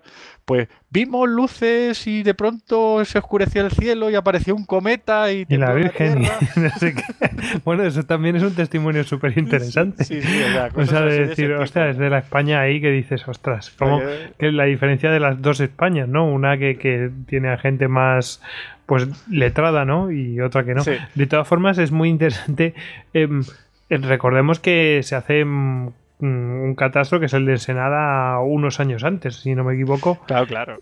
Y, bueno, que es que es que era el modus operandi de, la ilustración, es decir, no tienen sensores como ahora, ¿no? Claro. ni, ni, ni, forma de medir de una manera, eh, excepto contabilidad, ¿no? Y aún así se hacía trampas con esa contabilidad. o sea, es decir, no, no, no tienes datos eh, contables, ¿no? Pero, joder, tienes esto, ¿no? Que que era lo que había entonces y bueno, pues lo intentas, eh, es una cosa humanística y está muy bien, ¿no? Pero no, es que es el primer, en Portugal se hizo lo mismo, fueron los primeros registros pues sismográficos que se hicieron, o sea, si decíamos que localidad a localidad, el rey obligó a que dieran información de qué había ocurrido, a qué hora había sido, claro, y así se pudo formar un mapa de, y tener bastante claro cómo había sido el seísmo. Eso para un investigador es que es pues eso está Es un tesoro, macho, ¿eh? es un tesoro. ahora mismo, si cualquier interesado eh, lo puede obtener, vamos, es, bastante sencillo. Y es muy curioso, ¿eh? porque yo estaba mirando y iba a ver por muy cerca de mi pueblo qué ocurrió. Y miro ahí en Don Benito, y en Don Benito dice: hubo un temblor cuando la gente salía de la iglesia y de pronto pues se cayeron varias piedras de una cornisa y dieron a un señor en la cabeza. Pero bueno, se había, había comulgado y por tanto, como ha ido al cielo, no pasa nada. bueno, en fin, es, alucinante. Mm, después hablaremos de un fenómeno también de estos catastróficos y... Mm, y, jugar y hay muy buena información porque de testigos y tal, y está muy bien documentado. Eh, pero vamos, eh, eh Jobar, este también, o sea, porque estás con testimonios mm, de los que lo vivieron de primera mano. No, y que, jolín, que, que, en España hemos sido pioneros en la sismografía, ¿eh? O sea... Sí, sí, y recuento y recuento de sismología, no sé cómo se dice, a ver si me van a dar ahí collejas. que a estas horas ya no rijo. Bueno, que eso, que, hemos sido pioneros en, el estudio de, este tipo de fenómenos. O sea que. Y fíjate ahora que estamos pasando, pero bueno, había que. Digamos que ponerse un poco alerta. Y bueno, continuamos un poco con. este el sismología está bien dicho. Vale, pues nada de sismografía. O, también puede, o puede decir seismología también. Seismología, ¿no? Vale, pues nada. Seismología o sismología. Vale, vale. Pero sismografía no, que es lo que está diciendo alegremente. Eh, sismografía será, pues, cómo se, se traduce eso en un. Exactamente. estoy perdiendo muchas capacidades. bueno, eh, continuamos un poco con los efectos de este terremoto. Bueno, pues hemos hablado eh, de lo que fue el terremoto eh, y sobre todo la, ciudad más afectada fue, fue Lisboa. También le ocurrió lo mismo. Estaban los ciudadanos saliendo de misa pues cuando empezaron a hundirse los techos, las casas a, temblar y hubo varios derribos y se provocaron incendios. Y bueno, hasta aquí lo que es el terremoto. Pero es que el, el, gran asesino de esta historia no fue, no fue el terremoto, sino el tsunami que posteriormente sobrevino. Y vamos a centrarnos sobre todo en, dos ciudades, que fueron las dos más afectadas. Y vamos a empezar por, Cádiz, la ciudad de Cádiz. O sea, si nos ubicamos en, Cádiz, vemos que es una ciudad prácticamente una isla. Eh, que está encarada... Atentos a esta historia, ¿eh? Atentos a esta historia porque aquí hay... Bueno, no, no quiero hacer spoiler, pero vamos, luego lo diré claramente que Cádiz, o sea, que si ahora mismo la vemos está totalmente abierta al mar, o sea, es... Pues de pronto, después del terremoto que había afectado, pues la gente obviamente se asusta. Empieza a haber una agitación en la población, eh, han caído muchas casas, eh, la gente quiere salir, quiere irse con sus parientes de, del puerto de Santa María, no quieren estar allí, y lo ven inseguro. Pero he aquí que el agua se empieza a retirar, empieza a bajar el nivel del agua y uno de, los grandes factores que aquí es que el gobernador de la ciudad. Eh, el héroe. Ah, vamos a decir aquí, aquí el héroe del protagonista, o sea, de cómo si hay alguien que está al mando y, y sabe de lo que está haciendo y toma las medidas en su justo momento, puede salvar muchísimas vidas. Exactamente, aunque sean medidas impopulares, como lo que hizo, que prácticamente tuvo que hacerse cargo de un motín. Pero bueno, el, gobernador había estado destinado eh, unos años antes en Lima y había vivido un terremoto en Lima y en Callao. Y al ver bajar el agua ya sabía lo que se avecinaba. Entonces, eh, en ese momento mucha gente ya había salido de la ciudad y él rápidamente ordena cerrar las puertas, la puerta de tierra, que es la puerta que da a este istmo que la une con, con el resto de la península. Claro, ahí la gente se subleva, que quiere largarse, que no está, no se siente segura en Cádiz, pero él ordena cerrarla. Que se caen las casas, etcétera, a ver si va a haber otro terremoto y me pilla en la calle y me cae una teja y me mata, etcétera. Claro, claro. Eh, por otro lado, eh, también se habían reunido bastante población en, lo que es el puerto, pues para salir en, las embarcaciones que van al puerto de Santa María y, refugiarse allí. Y también ordena cerrar esa puerta. Eh, claro, hubo una, bueno, la gente se sublevó, quería salir, pues él mandó a la guardia y lo impidió. Y es cuando se avecina el, eh, y llega la, primera gran ola del, tsunami. La ola golpea de contra la muralla, claro. Cádiz eh, es una isla, pero a ser una, eh, una ciudad-isla y ser bastante importante en aquella época, era prácticamente el principal puerto de comercio con, con América que tenía España está muy bien fortificada. O sea, tiene unas fortificaciones tremendas todavía. Brutales. o sea, si es que los franceses no pudieron tomarlo. O sea, que es que todo el ejército napoleónico, mm, vamos, que no, no pudo. O sea, Cádiz es intomable, ni siquiera por el mar. Entonces, claro, ¿qué es lo que ocurre con, esto? Pues que sirvieron de barrera anti-tsunami. Como estas barreras que hemos visto en, en Japón.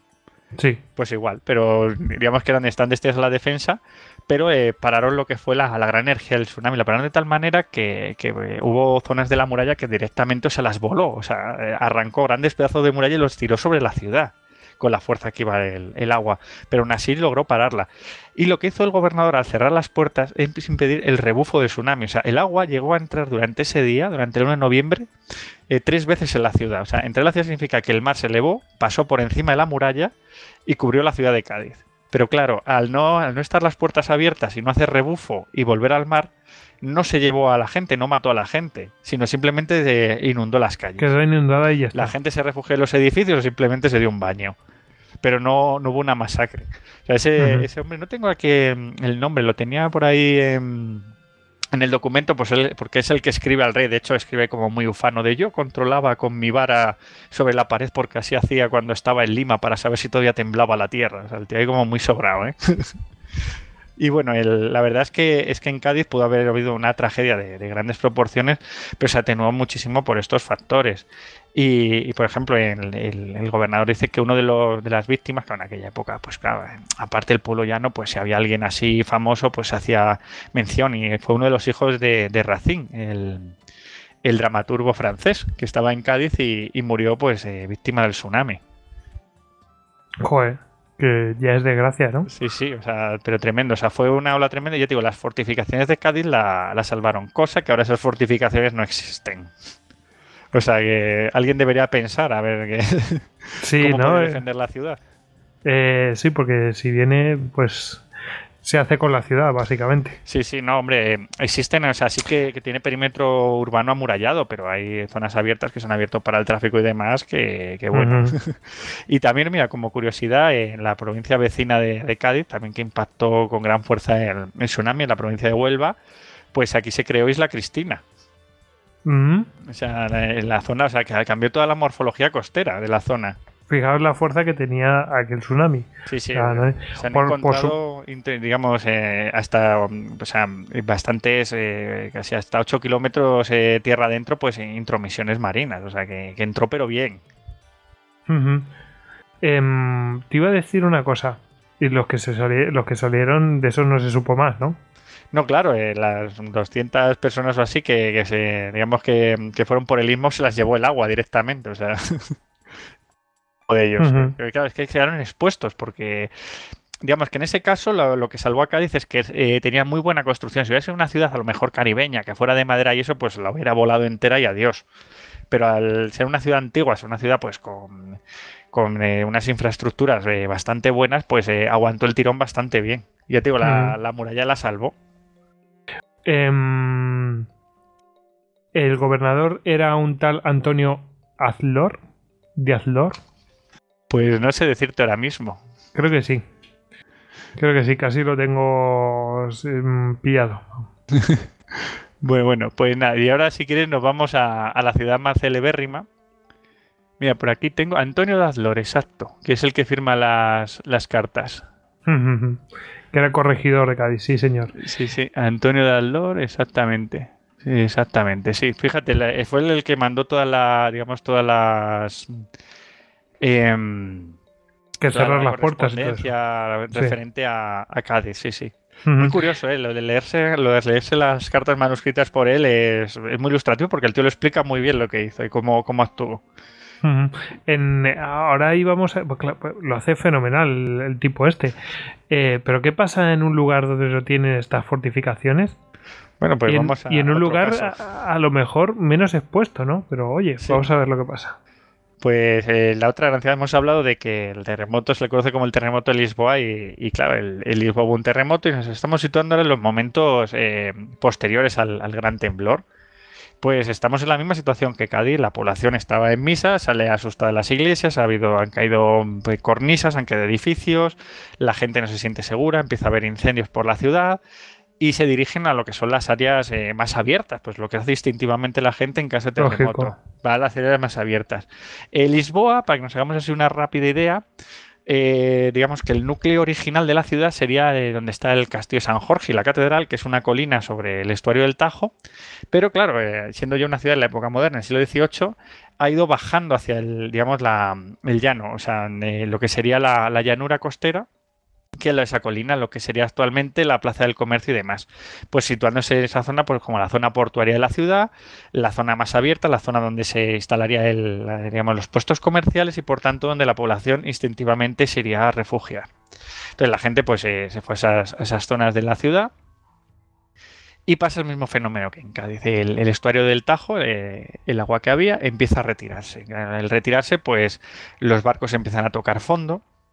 Eh, empieza pues eh, en pequeños charcos que quedan en el fondo marino pues empiezan a aparecer peces. Claro la población dice bueno pues mira eh, como no sé qué voy a comer esta noche porque después de la que he saliado igual me acerco y me, y me hago aquí un, un asado de sardinas y bueno empiezan ahí a, lanzarse al agua la gente pues para curiosear pues un fenómeno más después de un día loco y además están aquí a descubierto y demás y es el momento, pues, que, todos sabemos que es el momento previo al tsunami, la, retirada de agua, cuando de pronto por el estuario del Tajo, que en Lisboa es bastante abierto, o sea, si vemos desde Lisboa al estuario, es, una zona abierta, es grande, pero eh, justo antes de, llegar al mar se vuelve a estrechar. Esto hace que el, tsunami gane potencia, porque viene una ola enorme que entra por un hueco estrecho para luego volver a expandirse. Bueno, eso los aficionados a, a la aerodinámica y cosas de estas, pues pues lo entenderá que si tú metes una cantidad de aire, lo metes por un tubo o, fluido, lo metes por un tubo, gana velocidad y potencia, vamos.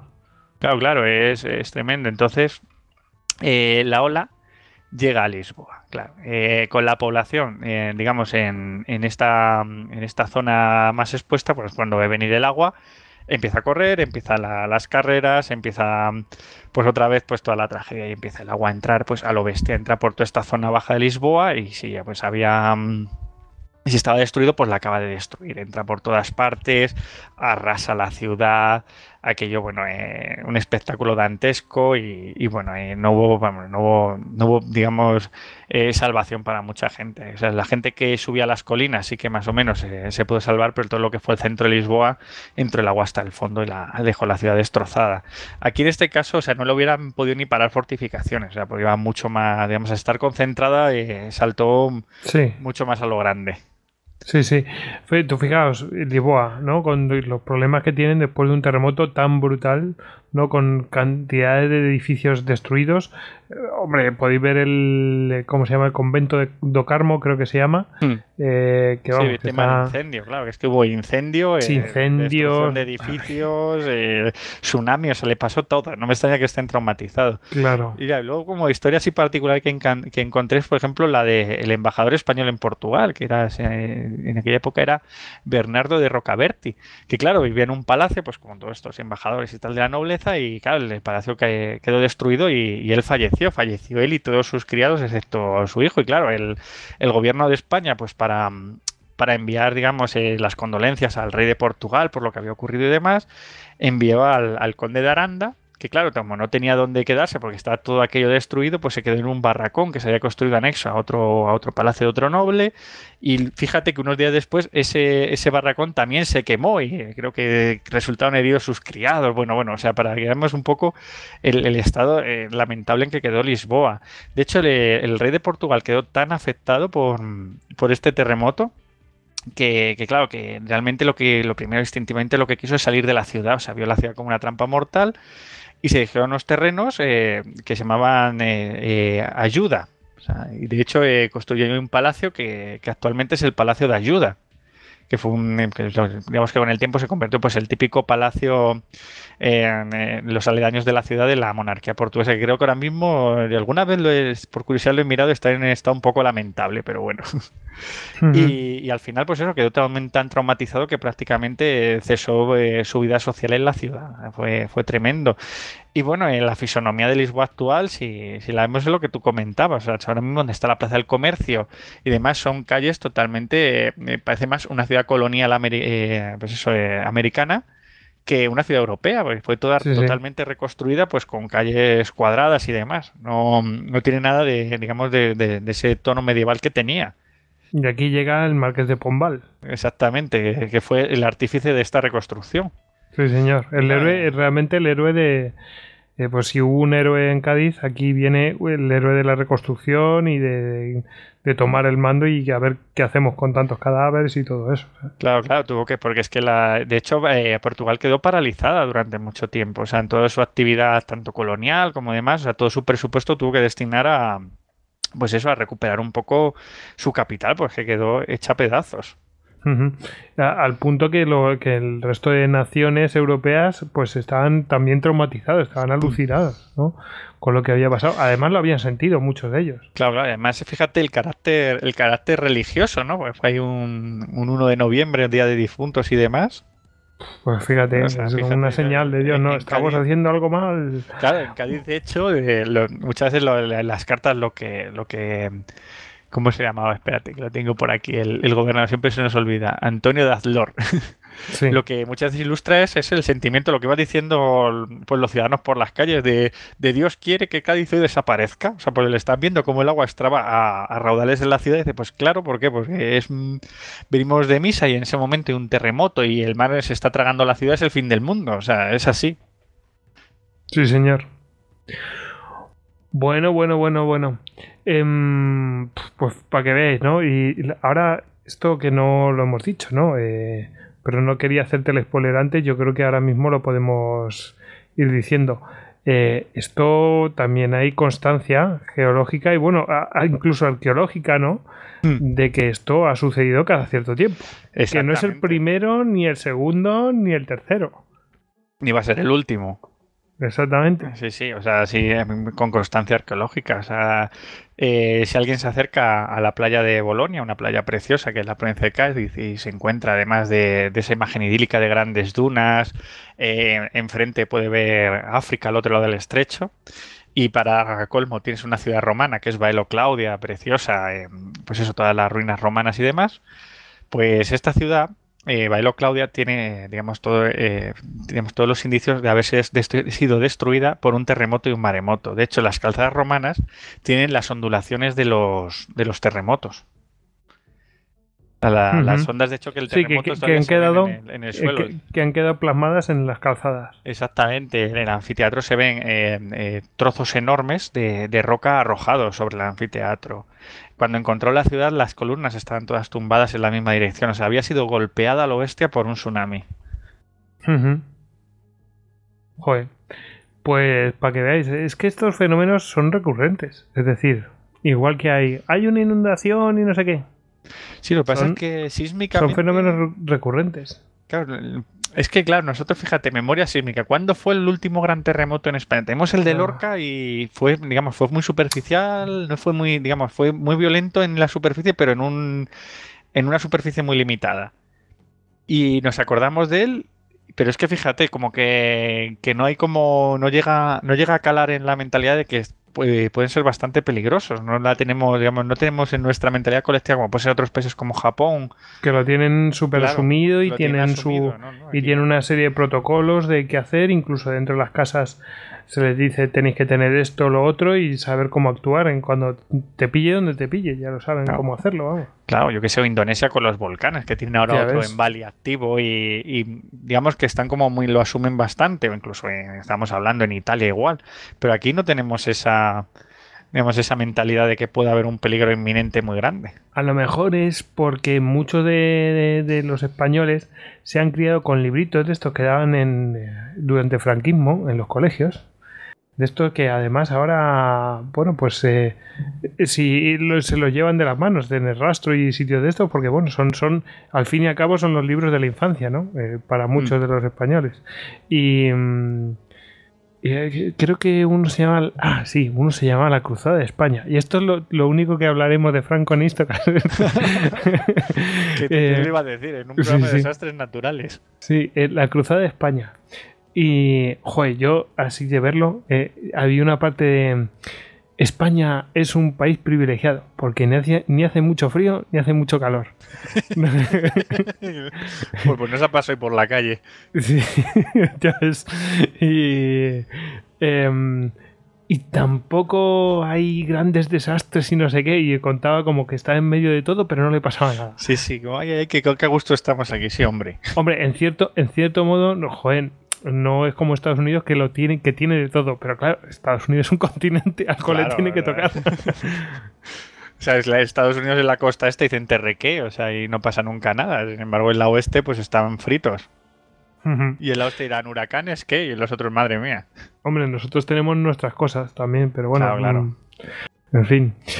Pues, pues eso, bueno, eh, haci- después de esta anécdota, ¿no? Que alguno, bueno, pues, eh, pues lo puede ir a buscar, ¿no? Porque ese, texto creo que está por ahí. Incluso yo creo que en la carrera nos cachondeamos. Incluso yo creo que algún profesor nos lo llegó a decir, a comentar de, bueno, sí, durante el franquismo nos decían que España era un país privilegiado porque ni, a- ni estaba ni muy arriba ni muy abajo, ni no sé algo así, levemente. Bueno, eh, vamos, yo me partía.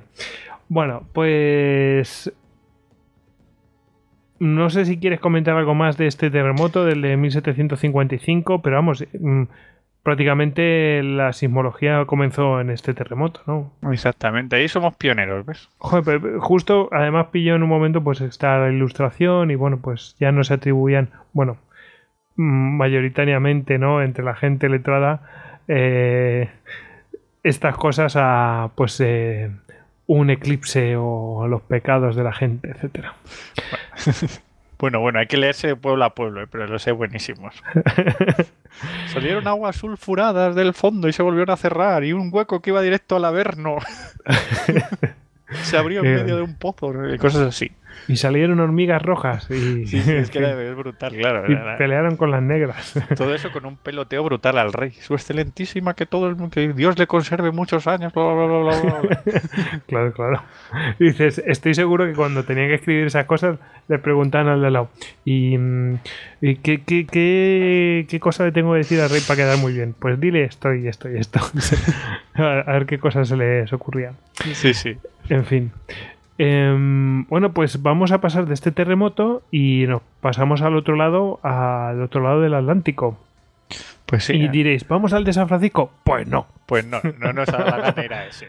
No nos da la gana. uno que no conoce nadie. Mira, yo ese lo oí una vez, eh, creo que en un documental, en un documental, además no es el primero que sucede, porque, bueno, este le llaman el terremoto de Nuevo Madrid, es un fenómeno, no un suceso, eh, pero están todos muy relacionados, hay una serie de terremotos muy relacionados, eh, pero ¿sabes lo que pasa? Que he intentado averiguar y tal y cual, y eh, sobre todo... mm, la información está mazo enrevesada, muy poco clara. Sí, ¿sabes lo que Eh, ocurre? mucho documental con así rollo para americanos que lo ponen todo tom- tan sensacionalista que es que no te aclaras nada, en fin. Sí, a ver, es un fenómeno en el suceso, porque claro, vamos a hablar de, del terremoto de Nueva Madrid, pero que realmente es un, el suceso se podría considerar una especie de enjambre sísmico, o sea, una, Sí, una falla que se vuelve loca y empieza a soltar terremotos eh, a lo bestia. Sí, lo que sí que la falla esa creo que la, la- la están llamando ya de Nuevo Madrid, por Sí. ha adoptado el, el nombre. Claro, eh, es que la localidad de Nuevo Madrid, fíjate, hay qué nombre, eh, hay un Nuevo Madrid en Estados Unidos. Sí, señor, ¿Sabes- para que, lo sabes- se- para que, sabes para que en todo el mundo lo sepa. en Missouri. Pero no en el centro de Missouri, sino que si tú ves el estado de Missouri y tiene como un pequeño taconcito ahí abajo, pues ahí está Nuevo Madrid. De estos. Pero claro, es una ciudad importante en el sentido de que es un puerto en el río Mississippi. Y bueno, la gente que le guste la, la guerra, la guerra de secesión americana y tal, pues él va a ver aparecer pues Nuevo Madrid en todas esas campañas de, del Mississippi y demás. O sea que, que además es un puerto importante. Además tienen nombres curiosos las ciudades de- del Mississippi. Esta, por ejemplo, tiene un nombre español, pero luego te vas a Cairo o Memphis que tienen ahí nombres egipcios. Bueno, hay como una, un pequeño Mola, mola. inciso to- Memphis y compañía, ¿no? Que hay de, de la toponimia del, del Mississippi, claro, esta región, imagínate. Claro, como si fuera el nuevo Nilo, ¿no? Sí, exactamente, fíjate, tú mismo lo has dicho, o sea, la- al final, pues, eh, ¿quién fue colonizado sobre todo? Pues entraron por ahí los franceses, luego los españoles, pues empezaron primero pues con, con topónimos tipo San Luis o Nueva Orleans, luego topónimos más, eh, eh, digamos, eh, españoles, al final coge, digamos, le van cogiendo los topónimos de los fuertes que van construyendo, y luego lo que tú dices, por ejemplo, pues el Mississippi al final es un nuevo Nilo, es el, es, además que, que si lo vemos a escala continental es prácticamente el río que, que- que rige toda la hidrografía norteamericana. O sea, pues luego el resto cuencas hidrográficas son la, la de la costa este y oeste, que son muchísimo más pequeñas, pero todo el centro prácticamente lo rige el Mississippi. Es una cuenca hidrográfica tremenda, pero tremenda. Y claro, esto también eh, nos va a ayudar a comprender un poco por qué este suceso, estos terremotos. Si quieres hablamos un poco y luego ya, ya lo relacionamos. Venga, vamos a ello. Bueno, estamos, el, el terremoto Nuevo Madrid, eh, vamos a hablar un poco más de, del que fue el, el, más conocido, que fue una, una serie de, de, terremotos brutales que se sucedieron entre 1811 y 1812, que son considerados los mayores terremotos eh, sufridos nunca en, en América del Norte. Y bueno, estamos hablando que Nuevo Madrid, que como hemos dicho está en, en, el río Mississippi, que parece ahí lejos de todo, una zona donde no pasa nada, es la zona más activa sísmicamente de Estados Unidos. O sea, mucho más que California y que la falla de San Andrés. Pero eh, nadie habla de ella. Claro, ¿por qué? Porque como ahí no están los estudios de cine, que al final son los que hacen la, la imagen que vemos los demás de Estados Unidos. Money. Exactamente. pues como no es, pues está ahí, y además es una zona mucho menos poblada, mucho menos, digamos que eh, de relevancia económica que puede tener California, por tanto, teniendo California actividad sísmica, pues ya no se van a fijar para nada en la de Nuevo Madrid, les da, les da igual en toda esta falla. Y bueno, eh, ya en el año 1699 los primeros europeos, concretamente pues eh, colonos franceses y demás, eh, empiezan a notar que en aquella zona había una gran sismicidad, de hacen los registros de los primeros temblores de tierra. Y pero es ya en, como hemos dicho, en los años 1811 y 1812 cuando se produce pues un, un enjambre sísmico brutal. Tan brutal que hay más de, de 100 temblores en este época, pero temblores grandes, o sea, temblores de, de escala Richter considerables. Eh, los mayores eso, alcanzan, alcanzan 8 grados en la escala de Richter. Toda esta cadena es conocida como, como el gran evento de, de Nuevo Madrid y producen varios efectos. Por ejemplo, hay, hay un gran terremoto el, el, 16 de diciembre de 1811. Concretamente hubo dos terremotos, no uno, dos, que dejan pues de, devastada la, la, ciudad de Nuevo Madrid, la destrozan completamente.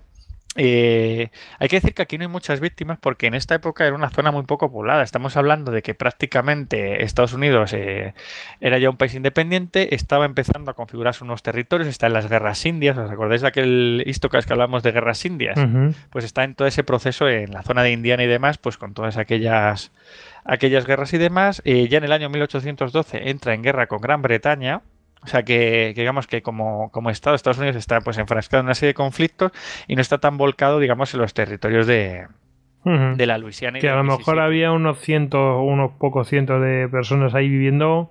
Claro. Y gracias. Porque claro, la, la, vanguardia de la colonización, pero en un momento en que esa colonización no tenía ninguna fuerza, no, no uh -huh. estaba eh, para nada dinamizada. Porque ahora mismo, ahora mismo que se acerque a Nuevo Madrid, pues verá que que no llega ni a ciudad, porque son 3.100 habitantes. Eh, no... Y será el condado, no la ciudad. pues eso. Y bueno, y bueno, siguiendo esta, esta serie de, de, grandes eventos, de grandes terremotos, nos acercamos al 7 de febrero de 1812, donde hubo otro gran terremoto de escala eh, 8, en la, bueno, en la escala de Richter.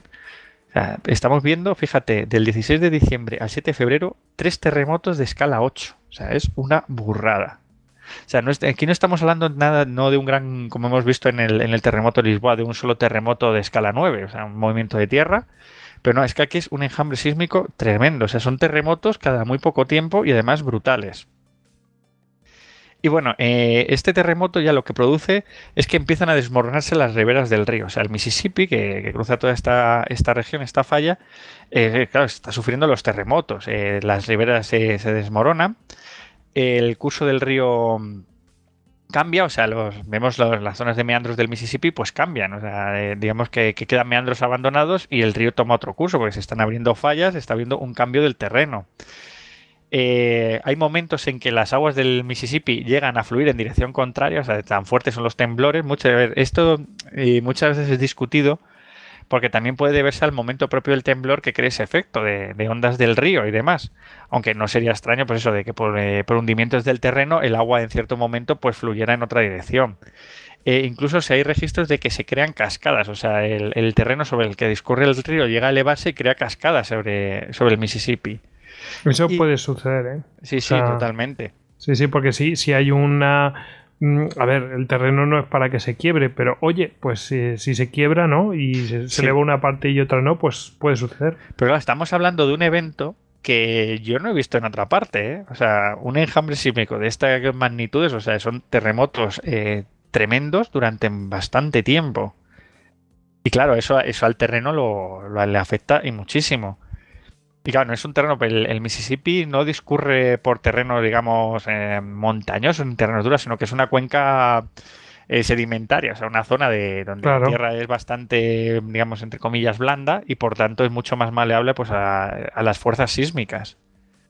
Y otro de los, de los efectos más conocidos de- del terremoto es que se crea, se crea el lago Rilfoot. Si vemos una imagen de Nuevo Madrid, nos acercamos, digamos, la alejamos un poco, vamos a ver que al lado hay un, un- un lago enorme. Ese lago se creó por el propio terremoto. O sea, en principio era un pequeño arroyo que, que discurría hacia el río Mississippi, que pues el, el- terreno pues colapsó lo que sería la desembocadura de este arroyo en el Mississippi y lo dejó ahí pues digamos eh, cerrado cualquier acceso al, al río y, y se formó un lago. Eh, Fíjate cómo, cómo cambió la morfología del territorio. Y bueno, decir que estos terremotos eh, Y ahora, ahora es refugio natural de animales. ahora Sí, sí. alucinante, macho. con sus pe- claro, dejó ahí, fue refugio del final de especies de peces del Mississippi que se quedaron ahí varadas y ahí se quedó el- la zona. Claro, es un, un lago pues de origen sísmico. ¿Quién lo diría, eh? Claro, claro. Y bueno, eh, igual que el volcánico, ¿no? El lago de origen volcánico. El del, el sí, del sí, el de Toba. Nápoles. Bueno, sí, el de Toba es un lago de origen volcánico. En Nápoles también hemos visto el lago del Averno. O sea, es que fíjate, también eh, eh, es muy curioso cómo estos eventos cambian el territorio. Y bueno, y bueno eh, siguiendo un poco con, con nuestra historia de Nuevo Madrid, pues te- digamos que todos estos terremotos eh, siguieron continuando en el tiempo. El, el último registrado es el de 1968, que aunque la escala Richter no fue muy potente, fue alrededor de, de un 5, eh, digamos que por ese tipo de terreno que era, que, se- que es lo que hablamos del Mississippi, que discurre por el centro de Norteamérica, una cuenca sedimentaria enorme, y por tanto cualquier onda sísmica ahí eh, va a tener mucho más recorrido que en zonas montañosas o en otro tipo de terrenos. Y este terremoto, el de, el de 1968, fue sentido en 23 estados y causó muchísimos daños eh, materiales, sobre todo en la ciudad de Chicago, eh, porque fue cerca de Illinois. Esto para que se hagan la idea cuando mm, ocurren terremotos como el de México, ¿no? Que ya ha habido unos cuantos y parece que se, se, se ceba con México. Es que en México sufre un poco de lo mismo. Es un terreno sedimentario y las ondas sísmicas se transmiten con mucha más facilidad y más fuerza que en, que en otro terreno. A lo mejor si se interrumpe con otro terreno, pues se para ahí la onda sísmica, se amortigua, ¿no? Pero aquí no. Es todo terreno sedimentario y corre la, la onda sísmica brutalmente. Claro, claro, es el, el Mississippi es el problema que tiene, es una cuenca muy fértil, eh, vamos, eh, tremenda, pues muy, digamos, muy benigna para unas cosas, pero claro, para otras eh, es terrorífica. Y bueno, eh, hablando de este, de este gran enjambre sísmico de los años 1811 y 1812, pues eso, hablábamos también del podcast de las guerras indias y, y recuerdo que en esa época eh, estaba, estaba Estados Unidos en la guerra con, con un tal Tecumseh, ¿te acuerdas? Sí, señor. Eh, sí, señor. Que después dio nombre a otro que era Sí, sí. Tecumseh Sherman. Sí, a, William Tecumseh Sherman, exacto. que nos reímos mucho cuando averiguamos su T. Sí. William T. Sherman. Bueno, pues eh, como coincidió en esta época, eh, los indios norteamericanos achacaron todos estos temblores y todos estos fenómenos naturales, pues a una especie de profecía alrededor de Tecumseh, dándole ese halo de, digamos, de, mm, del, del que iba a ser el gran defensor de la causa india contra el hombre blanco. Aunque hubo profecías que decían que, que eso auguraba la destrucción de su mundo. Uh. Un acerto. Hombre, no sé, si, si no hubiera sido eso, hubiera sido otra cosa. No sé, un tornado o yo qué sé, cualquier Sí, cosa. sí. No, no, pero es que fíjate, eso da, da pa pro- para profecía, ¿eh? O sea, ese enjambre sísmico tan brutal. Sí, sí. Qué grande. Bueno, mm, pues, joder, eh, este, este yo creo que era mm, de los pocos, o sea, a lo mejor no tan asesino como otros, pero bueno, oye, em, yo lo que oí em, fue algún testimonio de alguien que lo que contaba con el, con el río, que, que esto es bast- bastante impresionante, es que mm, sucedían, pues esos como tsunamis fluviales, ¿no? Salía, el terremoto hizo que saliera el agua del, del propio cauce se fuera contra bueno pues contra la ribera no y, y después claro tenía que volver el agua y eso pues venía el reflujo no Arrastrando todo, claro. O sea, era, era brutal. Claro, es que el Mississippi es un señor río, ojo. sí sí es mucho caudal entonces oye Mira. mm, claro a otra escala pero los que las, la- los habitantes que están en la ribera las ciudades que están por ejemplo Nuevo Madrid Nuevo Madrid es que está ahí Entonces, joder, si, si, si tú coges un balde de agua y lo meneas, pues imagínate lo que puede hacer. Y tú eres una hormiguita ahí al lado del balde de agua. Claro, no, pero eso es muy sencillo. Tú buscas en YouTube eh, cualquier imagen de terremoto en, y, en una piscina. Y Exacto, pone escala es. perfectamente lo que hace un terremoto. O sea, y además no es inminente. Sí, O sea, Mira, a los, o- los 10-12 segundos es cuando empieza el movimiento de agua. eso es. Mira, hay un vídeo muy famoso ahora mismo. Eh, después de lo del terremoto este de México, hay un canal que no sé si se llama. Yo es que no he estado nunca en México, perdonadme si, me equivoco, pero creo que ese canal de Xochimilco o algo así se llama. Eh, pero que hay barcazas, es muy típico, es el lugar pues al que siempre van todos los turistas. No, no me acuerdo cómo se llama, ¿eh? perdonadme. Pero, pero salen imágenes de los turistas durante el terremoto y se ve cómo se mueve todo aquello y dices, ostras, imagínate con un río realmente grande, porque el canal este es un canal que pues no tiene mucho de ancho, a lo mejor tiene 5 o 6 metros de ancho. O sea, Claro, claro. Sí, sí, no, es que con un gran río es que es tremendo, que es lo que hablábamos de la, lo que decía la, digamos, los testimonios de que las riberas estaban cayendo. O sea, si la ribera de por sí es una zona bastante endeble, está en contacto con el agua, cuando hay inundaciones suele, suele llevársela el agua y demás, pues imagínate con un movimiento sísmico y no uno, o sea, mm, eh, más de 100 terremotos de alta intensidad, pues lo que pueden hacer, o sea, es que devastaron, digamos, toda la fisonomía del río Mississippi. Si hubiera habido mapas de aquel entonces del río, seguramente hubiera sido muy interesante compararlos con los que hay ahora. Sí, bueno, Bueno, eh, como último simple es que estuve leyendo, lo que pasa es que no sé hasta qué punto es cierto, porque solo encontré un- una referencia a un vapor, eh, el- el- lo que fue el primer eh, viaje de, en barco de vapor por el Mississippi, que fue justo en aquella época. Estamos hablando de estos típicos vapores de rueda de, que van por el río Mississippi, que todos conocemos, Sí, de películas como Maverick y demás. que sí, sí, yo he estado en uno de esos. Eso sí. te iba a decir, si, si estás por allí creo que son que se pueden visitar y pues hacer cruceros por el Mississippi y demás. Eh, pues el primero de ellos, que se llama el, el- el Nueva Orleans, eh, fue a hacer un crucero, digamos, por eh, pues comercial y tal, eh, pues para hacer rutas comerciales por el Mississippi desde la ciudad de Nueva Orleans hasta el río Ohio.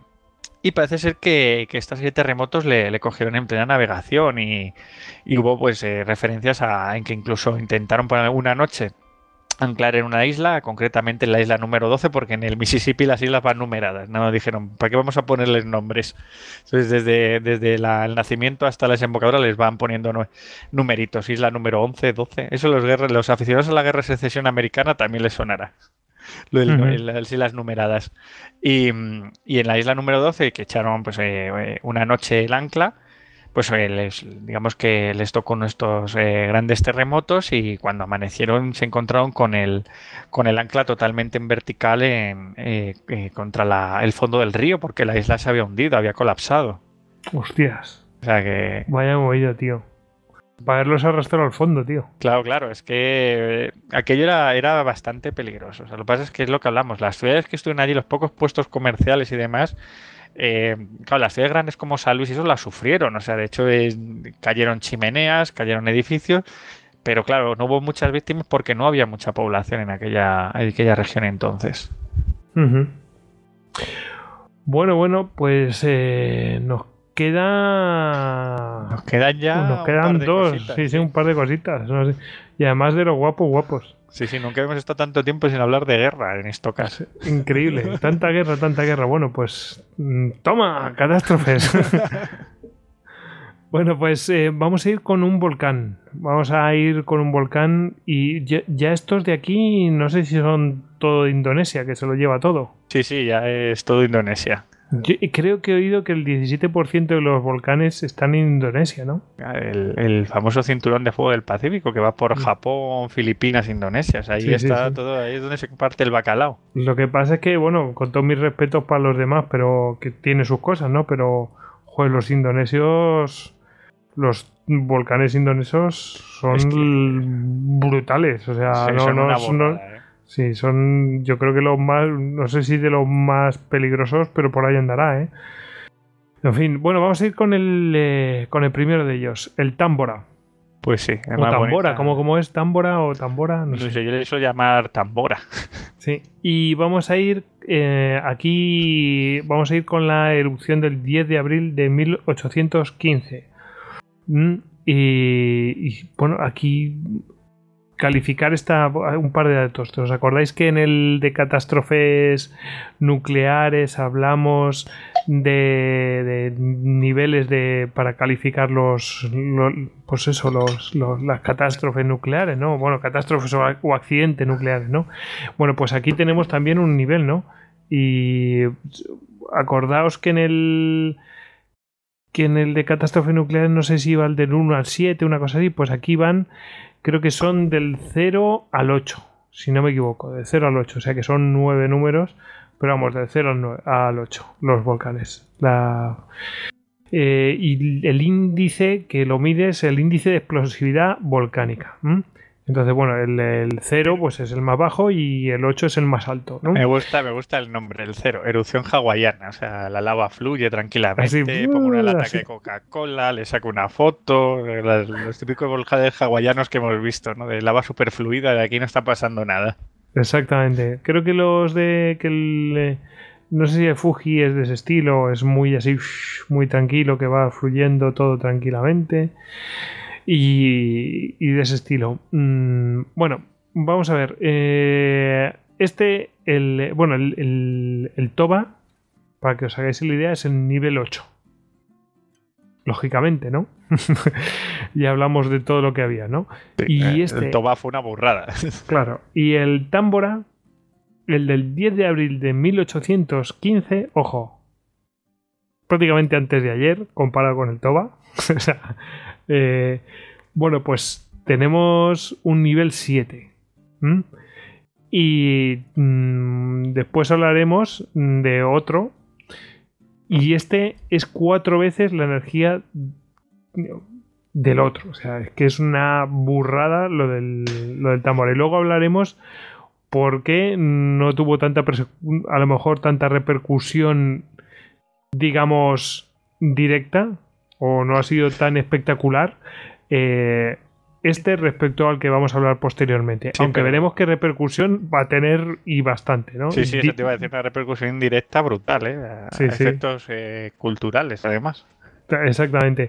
Bueno, en repercusión directa, mm, entre 11.000 y 12.000 muertos, directamente, así, ¡pum! Directamente. Y unos y el resto, mm, porque en total morían 71.000 personas, o sea que estamos hablando de 60.000 eh, personas, se calcula que murieron de hambre debido a la ceniza que arruinó las cosechas y todo esto eh, por culpa de, este, de esta erupción. Y ahora sin más, bueno, te dejo a ti que cuentes lo, lo, que pasó. Vale, así un poco explicarnos en qué consiste aquí el evento de, del Tambora. Pues aquí el, amigo Volcán. Eh, tuvo su erupción, como bien has dicho, el 10 de abril de 1815. Y para que te hagas una idea, como has dicho tú, la escala de, volcanes es eh, la mayor eh, erupción registrada en tiempos históricos. O sea, en tiempos históricos que se tengan registros desde que la humanidad empieza a escribir y a registrar cosas, esta es la mayor erupción que se ha conocido. estamos hablando de un volcán que que llegó a medir más de 4.000 metros y que ahora mismo mide 2.850. O sea, todo eso perdió. Si tú ves una foto aérea, el volcán Tambora está en, la isla de Sumbawa, en Indonesia. Eh, es un cráter tremendo, además es que se ve desde el espacio. Es, monstruoso, es, espectacular. Sí, bueno, eh, fue una, erupción eh, tremenda. Y como tú has dicho, no tuvo muchos efectos directos porque estamos en, Indonesia bueno, entonces eran las, colonias eh, holandesas de las Indias Orientales. Y claro, todavía no había una gran presencia europea. Estamos en el año 1815, en esa época, eh, sabemos lo que está ocurriendo. Estamos eh, pues finalizando la, digamos, la época de las guerras napoleónicas. Las potencias europeas están mirando hacia otro lado, no hay grandes expediciones científicas, no, digamos, no hay grandes movimientos coloniales, entonces, eh, digamos que esta erupción pues pasa desapercibida pues a ojos de Occidente, sin embargo, en aquella región, pues obviamente para nada. Eh, de hecho, fue, como tú has dicho, eh, mató pues a unas 11.000 personas, o sea que fue una cosa no, tremenda. No es poco y 11.000 personas. Y estamos hablando de unas poblaciones que entonces no eran tan grandes como las que hay ahora. O sea, es una brutalidad. Sí, sí, y es una burrada. ¿Y qué es lo...? Pues eso, hemos dicho que, era un volcán que tenía más de 4.000 metros, que se queda en 2.850. ¿Qué ocurre con todo, digamos, con toda esa, esa parte de montaña que desaparece? Pues el volcán la mandó a, en forma de gases y de ceniza, pues prácticamente hasta la troposfera. Ah, creó una, digamos, una, una nube de cenizas gigantesca. Pero la hizo volar, la hizo volar por los aires. Sí, sí. O sea, directamente. ¿Qué ocurre con esta nube de cenizas? Pues que empieza a, esparcirse por todo el planeta. una, una, nube tremenda que, lo que hace es empieza, pues eso, expandirse, pero a escala global. O sea, estamos hablando de que eh, pues empieza a aparecer eh, atardeceres tanto en Europa como en Norteamérica, donde los testigos dicen que pueden mirar al sol directamente, incluso distinguiendo las manchas solares del filtro que tenía la atmósfera en aquel momento. Lo que provocó este volcán fue lo que se conoce como el famoso año sin verano de 1816. O sea, provocó un pequeño cambio climático del suelo en la Tierra. O sea, redujo la temperatura global del planeta. De hecho, se dice que hay un.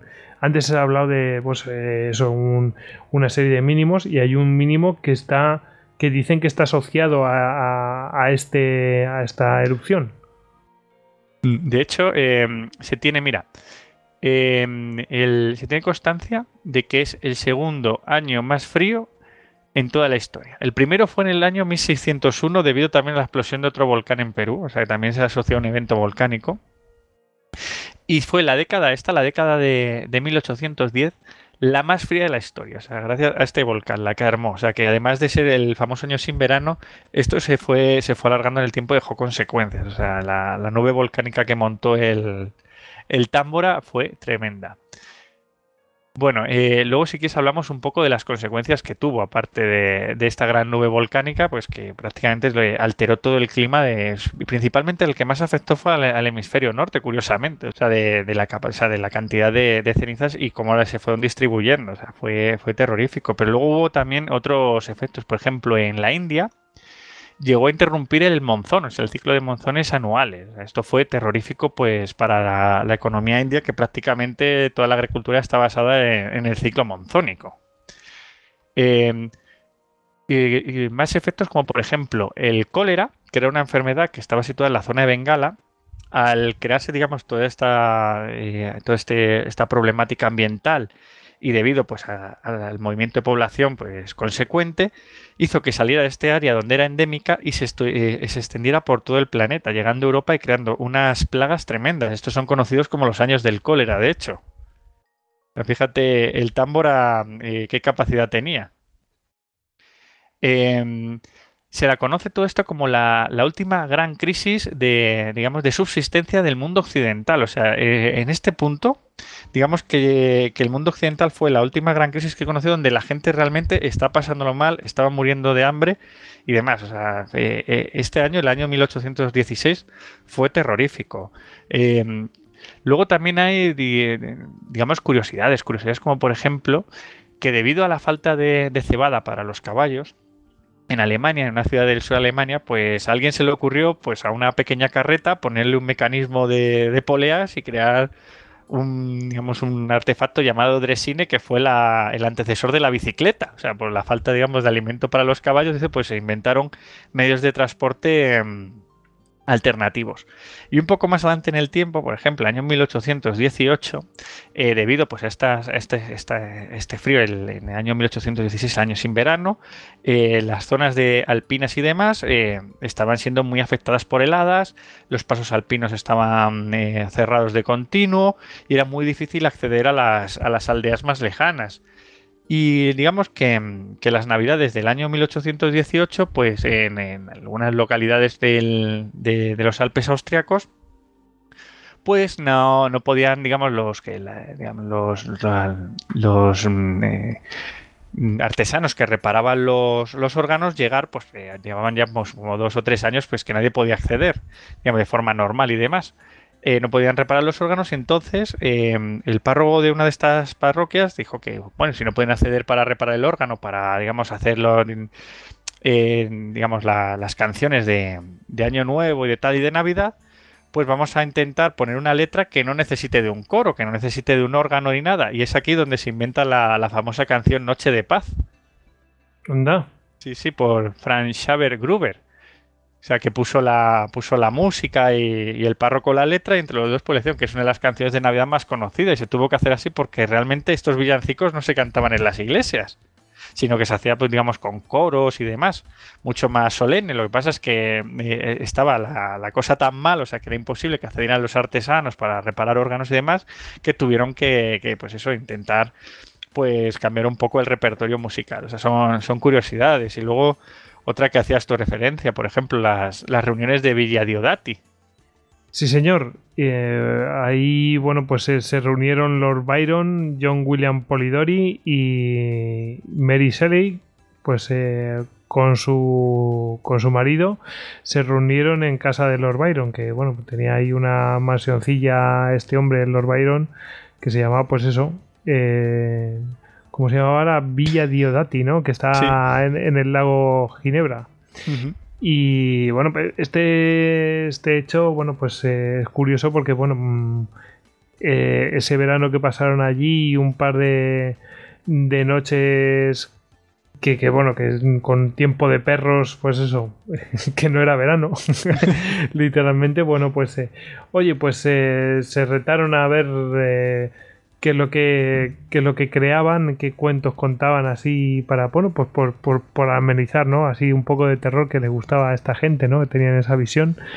Y bueno, de allí nació pues el germen de lo que iba a ser eh, Frankenstein y el vampiro, ¿no? Eh, Polidori escribiría el vampiro posteriormente y Shelley pues eh, Frankenstein y, el vampiro serviría pues para, mm, para ser inspiración para Bram Stoker.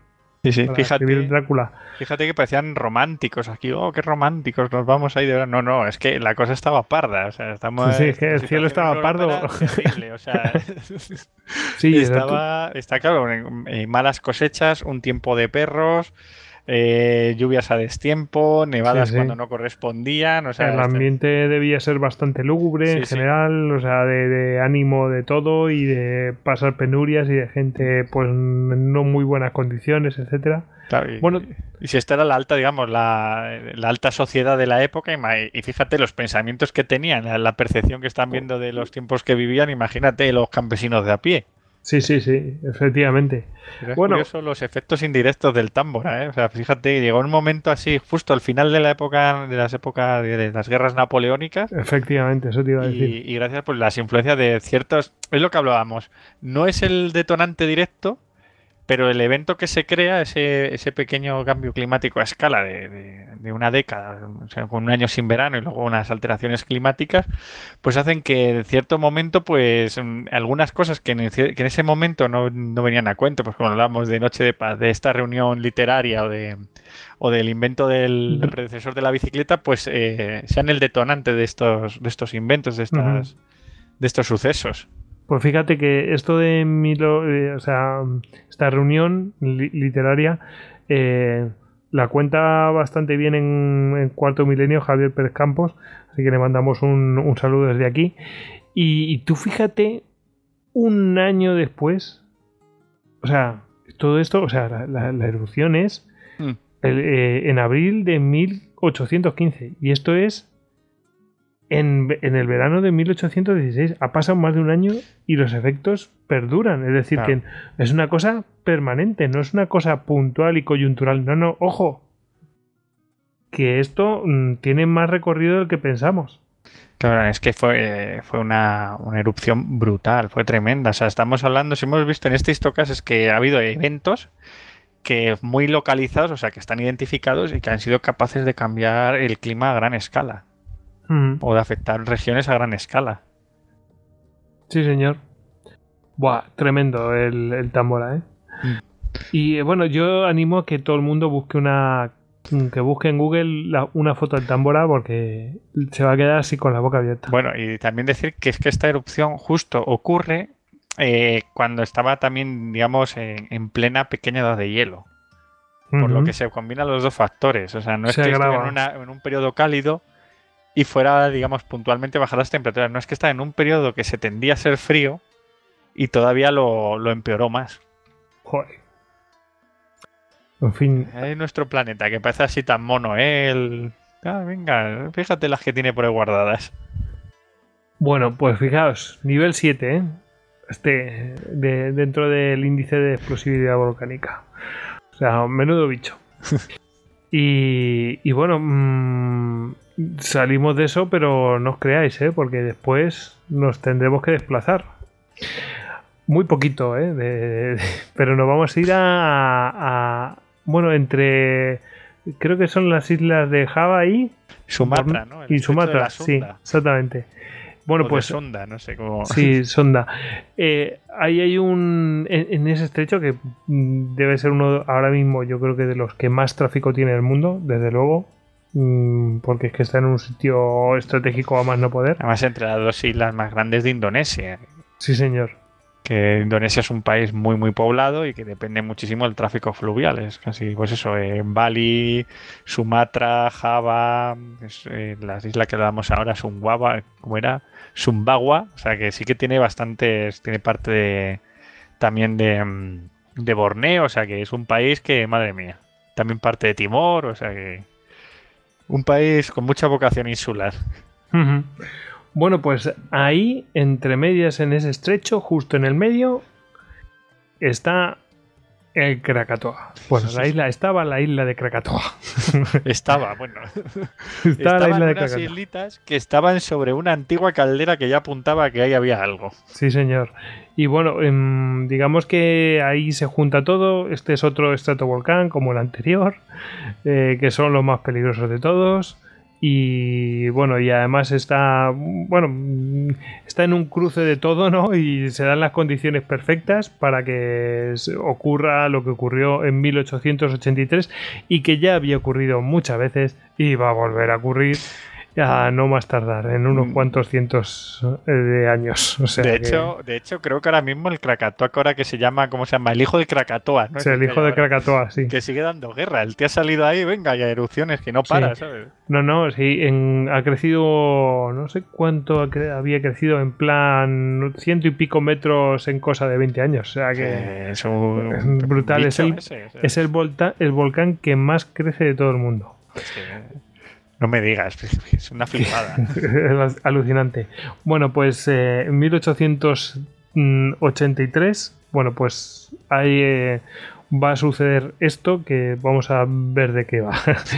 Eh, bueno, mm, así por, poner en antecedentes, la primera erupción, el 20 de mayo, hasta entonces eran tres o sea, era una isla formada por tres montañas. Así, literal. Nadie pensaba que aquello era un volcán ni nada. O no se tenían, por lo menos los europeos. Claro, sería una caldera submarina con tres picos que sobresalían Claro, y no mostraba nada. Mm, Parece que había estado cientos de años en silencio. Y, y bueno, pues ahora veremos que eso también va a influir. Em, bueno, pues la primera erupción, cuando se dice, ostras, que esto es un volcán. El 20 de mayo ya había habido temblores que no sabían de dónde venían, etcétera, etcétera. Y el 20 de mayo a las 10 de la mañana, la primera erupción. Además, una erupción bastante violenta. mm, mm, en plan explosivo, tal y cual, de una de las islas. ¿Mm?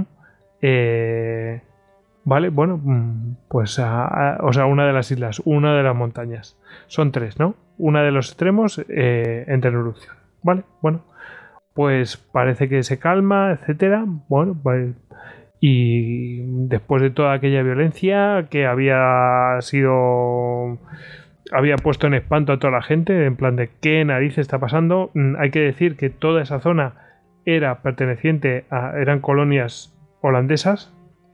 Con lo cual, toda esa zona estaba llena de puertos, ciudades holandesas y hay muchos testigos. Claro, Hay- y hay que ver, eh, al contrario que hablamos del, del Támbora, que fue en el año 16, eh, después de las guerras napoleónicas, donde nadie estaba pre- prestando atención a esas regiones en Europa, siempre hablando desde el punto de vista europeo, ojo, somos muy eurocéntricos. como digo. Eso es. Sin embargo, en, en el año 83 estamos en plena vorágine colonizadora, o sea, como es la, la Europa ilustrada, la Europa que tiene ese, que, ese mm, concepto de que tiene que civilizar el planeta Y claro, en esas regiones, pues aparte de, mm, de, lo que sería una administración colonial, pues también había científicos y, digamos, gente, gente ilustrada que estaba viendo aquello con, con ojos, de, digamos, de, pues, para un poco describir lo que está sucediendo. Efectivamente. Y vamos, después de esta erupción, pues mandan incluso a expertos, a geólogos allí a ver qué es lo que pasa, etcétera. Y bueno, o van allí, sacan fotos, en fin, estudian todo eso y parece que calma, ¿no? Aquello, claro, no se sabe, no sabían lo que se sabe todo ahora, ¿no? Que ya tenemos mucha experiencia de muchas tortas y ya sabemos por dónde van los tiros, ¿no? Y además tenemos más tecnología, etcétera, en fin. Total, que, que bueno, aquello se calma, parece que no va a pasar a más y, bueno, pues pasan meses, tres meses, y se llega al 27 de agosto a las 13 horas, y creo que era domingo. Y bueno, pues eh, entre en el calendario de Windows. Sí, sí. eh, y entra en erupción. El, eh, hay una segunda erupción y entra la segunda la segunda montañera que está en el medio hay múltiples erupciones, o sea, o sea quiero decir, múltiples, eh, eh, explosiones, etcétera, eh, nubes piroclásticas, etcétera, y, y, tsunamis de hasta 40 metros de altura. Pero bueno, eh, sí, todo esto durante todo el día y toda la madrugada del día siguiente. Pero lo, gordo, gordo. lo, curioso de Krakatoa es eso: es que cada explosión de esta generada, porque si era una caldera volcánica, lo que hacía era volar el, digamos, la capa que la cubría y acto seguido entraba el agua y entraba en contacto con, la, con el magma. Claro, aquello era como una, una explosión de vapor a escala brutal, o sea, una escala apoteósica. Imaginemos pues, una cámara magmática de pronto que queda al aire y entra el océano contra ella. O sea que eh, cogía lo que, lo que hacía era. Eh, aquí lo que se formaban, eh, podemos hablar más en profundidad de esto, pero se formaban unos tapones, ¿no? había estado cientos de años aquello solidificándose, pero la presión seguía, seguía, seguía hasta que ya no pudo más. luego se mezcló eh, una serie de, mm, de magma que era distinto a uno más profundo, que era más caliente, se mezcló, creó unos gases, eh, aquello hizo saltar el tapón y encima del agua lo que hizo fue agravar todo aquello, bueno, mm, hasta que se produce la explosión que después hablaremos. Los tsunamis, aquí cuando decimos tsunamis de 40 metros de altura, no hay ninguna exageración, porque es que hay un faro que ya no está. No, y es que, a ver, esto no es un, no es un tsunami como el de un terremoto, que es una onda que, que, mueve el agua y la eleva. No, aquí lo que estamos hablando es que el agua está cayendo sobre una cámara magmática y sale rebotada. Eso es. En forma de vapor, que ese vapor empuja el océano. O sea, es como una, como eh, una máquina de vapor, pero a una escala de dimensiones planetarias. Brutal. Bueno, pues eh, directamente hay un faro que desaparece. O sea, eh, se sabe que el agua llegó a la altura del faro o sea, a la altura de la parte superior del faro. O sea, es una, locura. Eh, y claro, el faro, del faro solamente queda la base. No queda nada más. Ahora hay un faro al lado de él. Pero bueno, mm, lo gordo. Si todo esto os parece poco, y claro, aquí hay muchos muertos, obviamente. O sea, zonas que desaparecen. además. Zonas que desaparecen directamente. Bueno, pues. Mm, el 27 de agosto a las 10 de la mañana la mayor explosión registrada, ¿verdad? En la historia de la humanidad. nunca se había eh, registrado un, sonido, o sea, un ruido más alto. Sí, señor. Eh, se calcula, se calcula que, bueno, este, este, esta erupción está en nivel 6, ¿eh? no llega al nivel 7. De hecho, la del Tambora era cuatro veces la de Krakatoa, ¿eh? Pero esta explosión, este sonido, mm, es el mayor sonido registrado jamás. Eh, dicen que dio siete vueltas a la Tierra. Madre mía. Y que duró, y que duró, o sea, la onda duró cinco días. O sea, que no es ninguna tontería. Y que eh, tuvo la potencia, está la del 27 de agosto a las 10 de la mañana, tuvo la potencia de entre 13.000 y 7.000 bombas de Hiroshima y 5.000 de. y el equivalente a 5.000 bombas de Nagasaki. Y para que dice, bueno, ¿y eso es mucho, es poco? Bueno, pues la mayor bomba jamás hecha. ¿Te os acordáis que hablamos de. Mm, en, en la del peligro nuclear y no sé qué, que comparamos las bombas y todo esto? Bueno, pues. ¿Os acordáis de la bomba SAR? la, la, redujeron de, de potencia. Bueno, pues es la explosión se calcula que es 2,24 veces, o sea, 2,24 eh, la bomba SAR rusa. O sea que fijaos la potencia que tuvo esto, que ni el, ni el artefacto más destructivo de, creado por el hombre mm, se acerca. Es una locura. Y en un solo evento, ¡pum! Una explosión. En fin, una locura. Sí, sí, eh, es tremendo. estaba viendo aquí en una en, YouTube que hay el registro de una, de una de estas ondas, de una explosión, y es que es brutal, porque es que, eh, es como una onda expansiva pues que se acerca por el mar y por el y por el aire, o sea, es, es tremendo. Sí, el, registro de un pequeño volcán pues que también explota y lo cogen en, en ese momento justo y es, brutal. ¿eh? De la, es que em, hay un efecto que no, que no se estaba hablando, que es el tema de la nube piroclástica. La nube piroclástica lo que tiene es que eh, va a ras de suelo, eh, pero ¿qué pasa si llega al mar?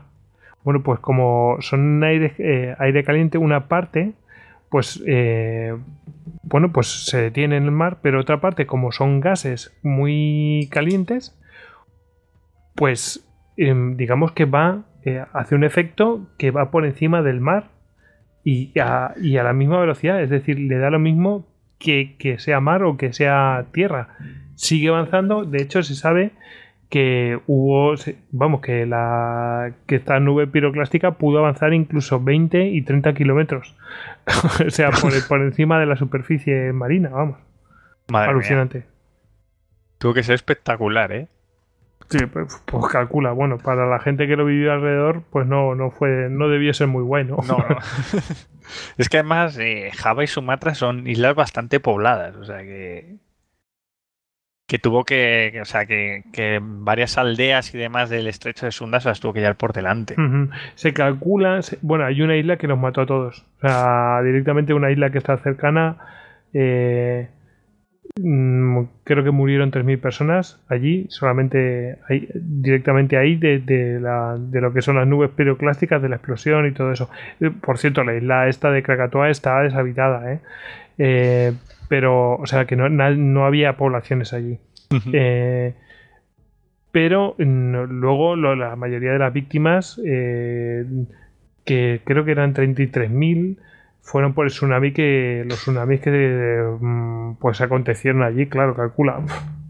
No, claro, o sea, devastó todas las costas. Creo que bueno, las explosiones y demás eh, llegaron a, registrarse en, Batavia, que es la actual Yakarta efectivamente. Qué bonito nombre le pusieron, o sea, eso de los Países Bajos de poner nombres de antiguas tribus eh, germánicas ahí, o galas que luchan contra Roma. Que estaba haciendo, estaban, ya ves, que estaban a 160, creo que eran 160 kilómetros, una cosa así, pero, pero luego es que eh, la explosión se escuchó, mm, ya hemos dicho que dio vuelta, o sea, una cosa es que se quede registrado, es decir, que, llegue la onda y se registre, porque eso se puede, hay aparatos para medirlo, pero mm, es que se escuchó en Perth.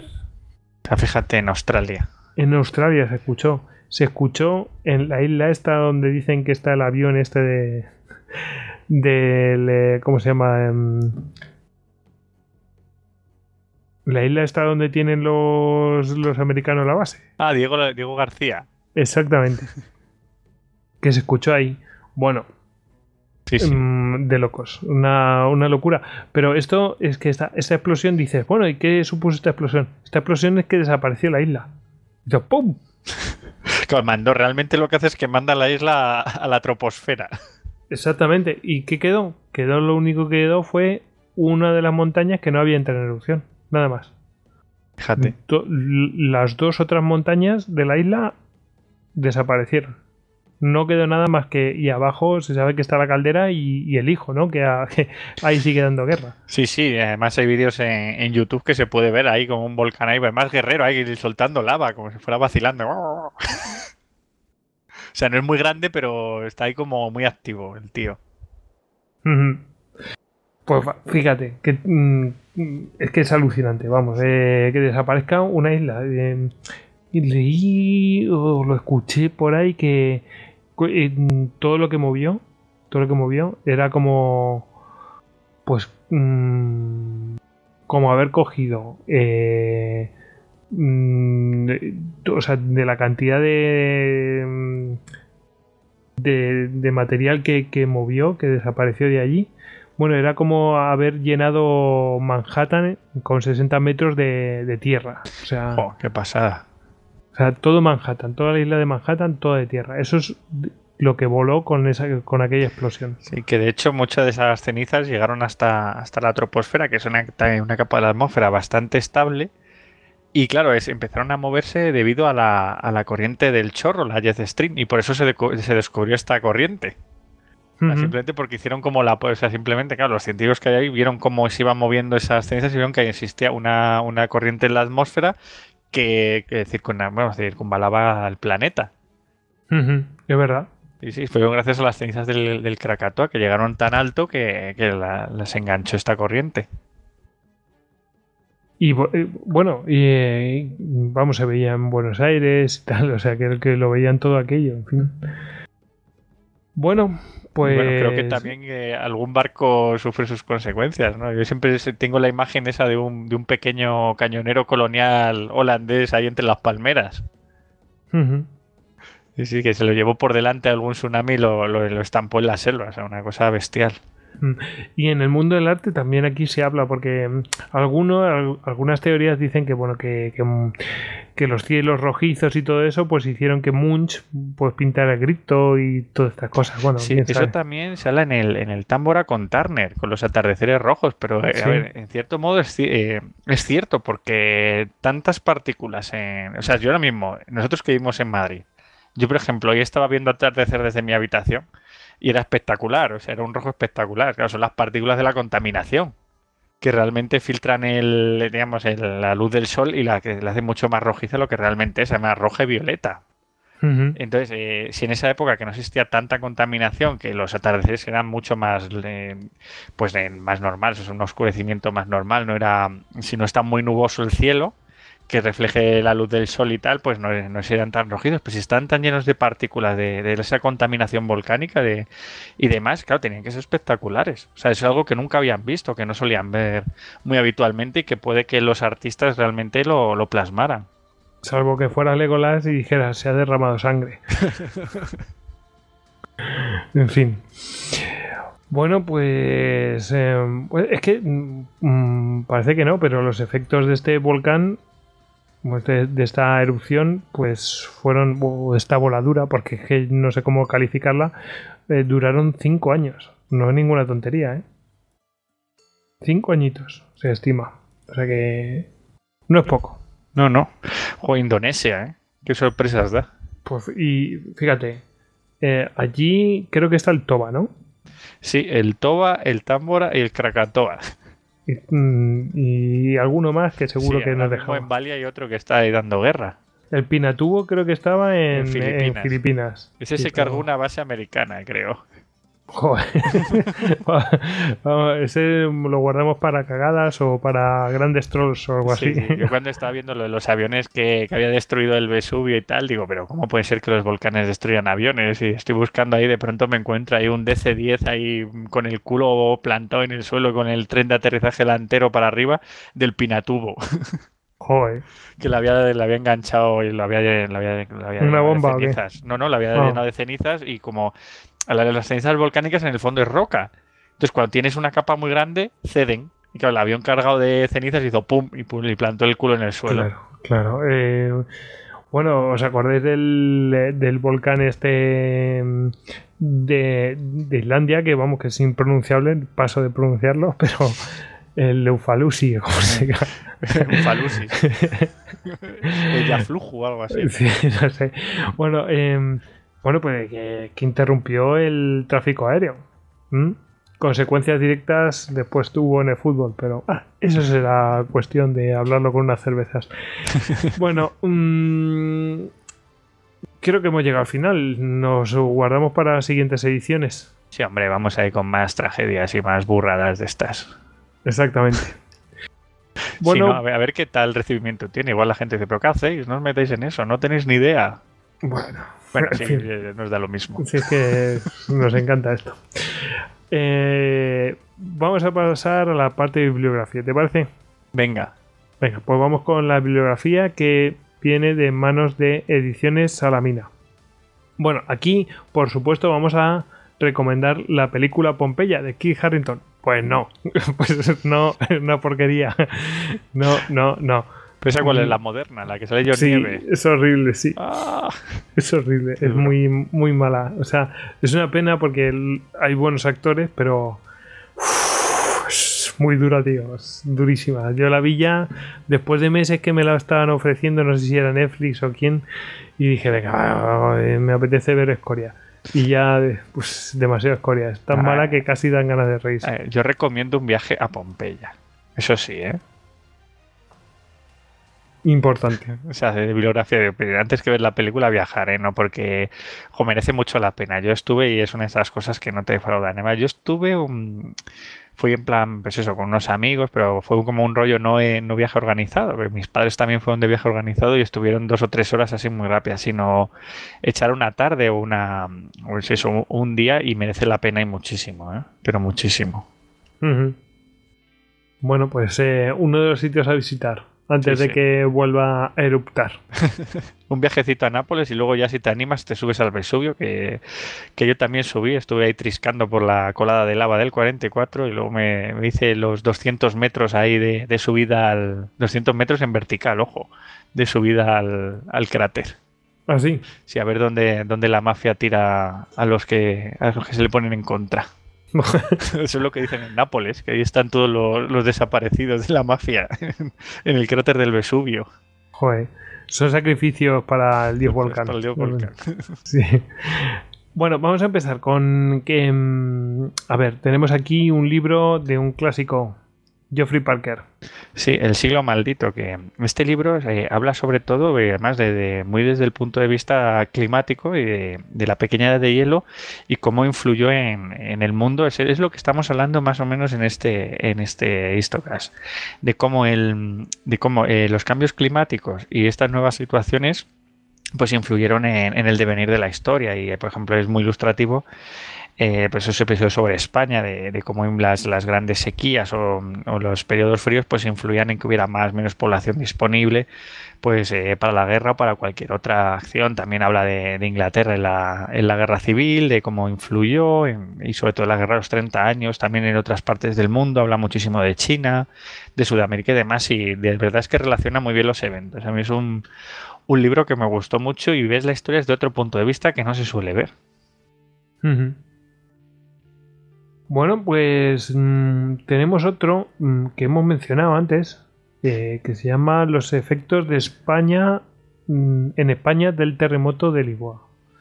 De José Manuel Martínez Solares. Lo, lo has mencionado, ¿no? Está Exacto. editado por el Ministerio de Fomento. Exacto, es un PDF gratuito que te puedes descargar en, en internet de la página del Ministerio de Fomento y la verdad es que es un monográfico que claro, eh, eh, sobre todo la- el gran interés es que tiene todas estas relaciones, ¿os acordáis del cuestionario que, que dijimos que había hecho Fernando VI a, a todas las localidades de España sobre los efectos del terremoto? Pues aquí están todas las respuestas de todas las localidades y cómo, cómo explican en, en cada una los efectos que tuvieron. O sea, es, eh, la verdad es que es un documento que, que joder, si eres aficionado sobre todo a la historia y ver cómo en aquella época se daba esa información, eh, digamos, con tan ilustrada, pues, pues es muy interesante. Y bueno, pues puedes ver ahí qué, qué ocurrió en tu localidad en aquel momento.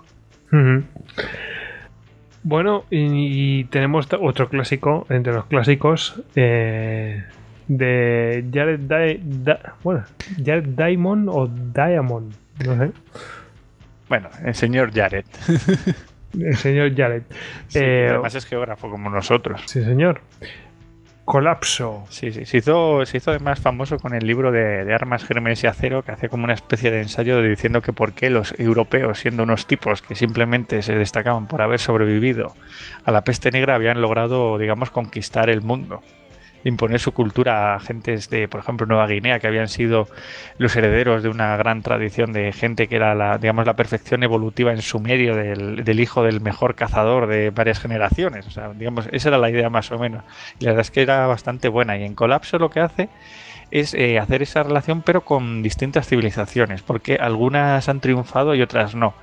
Y aquí también lo que, lo que hace sobre todo mención que a mí me gustó mucho es a esta que hablábamos de la pequeña edad de hielo, de, de, esa Groenlandia vikinga, de cómo colapsó esa civilización. También hace pues referencias a las civilizaciones sudamericanas y demás. Y también influye mucho pues los cambios climáticos y habla, y habla de ellos. Bueno, pues eh, la verdad es que de este hombre recomendable casi todo, ¿eh? Muy bien, muy bien. Bueno, que también leemos otras cosas que no son de batallas. ¿Eh? ¿Eh? bueno, pues hemos llegado al final. Em, no queremos despedirnos sin antes, eh, pues, dar las gracias a, bueno, a los mecenas que hacen que todo esto, pues, mm, lo podamos llevar de la mejor manera posible. Y especialmente a NG, NG, Paloma Hernández y Daniel que nos han, bueno, pues nos han producido este programa. Bueno, vamos a despedirnos, David. Vamos a despedirnos. Eh, ya sabéis que a David lo podéis encontrar como arroba David Nagan en Twitter. Y a veces hablo y respondo y todo. Uh. es una fase muy, muy turbulenta de mi vida. Espero que no como un estratovolcán. No, no, hombre. Pero veo referencias a los Chinuki, eso sí, eso sí las veo.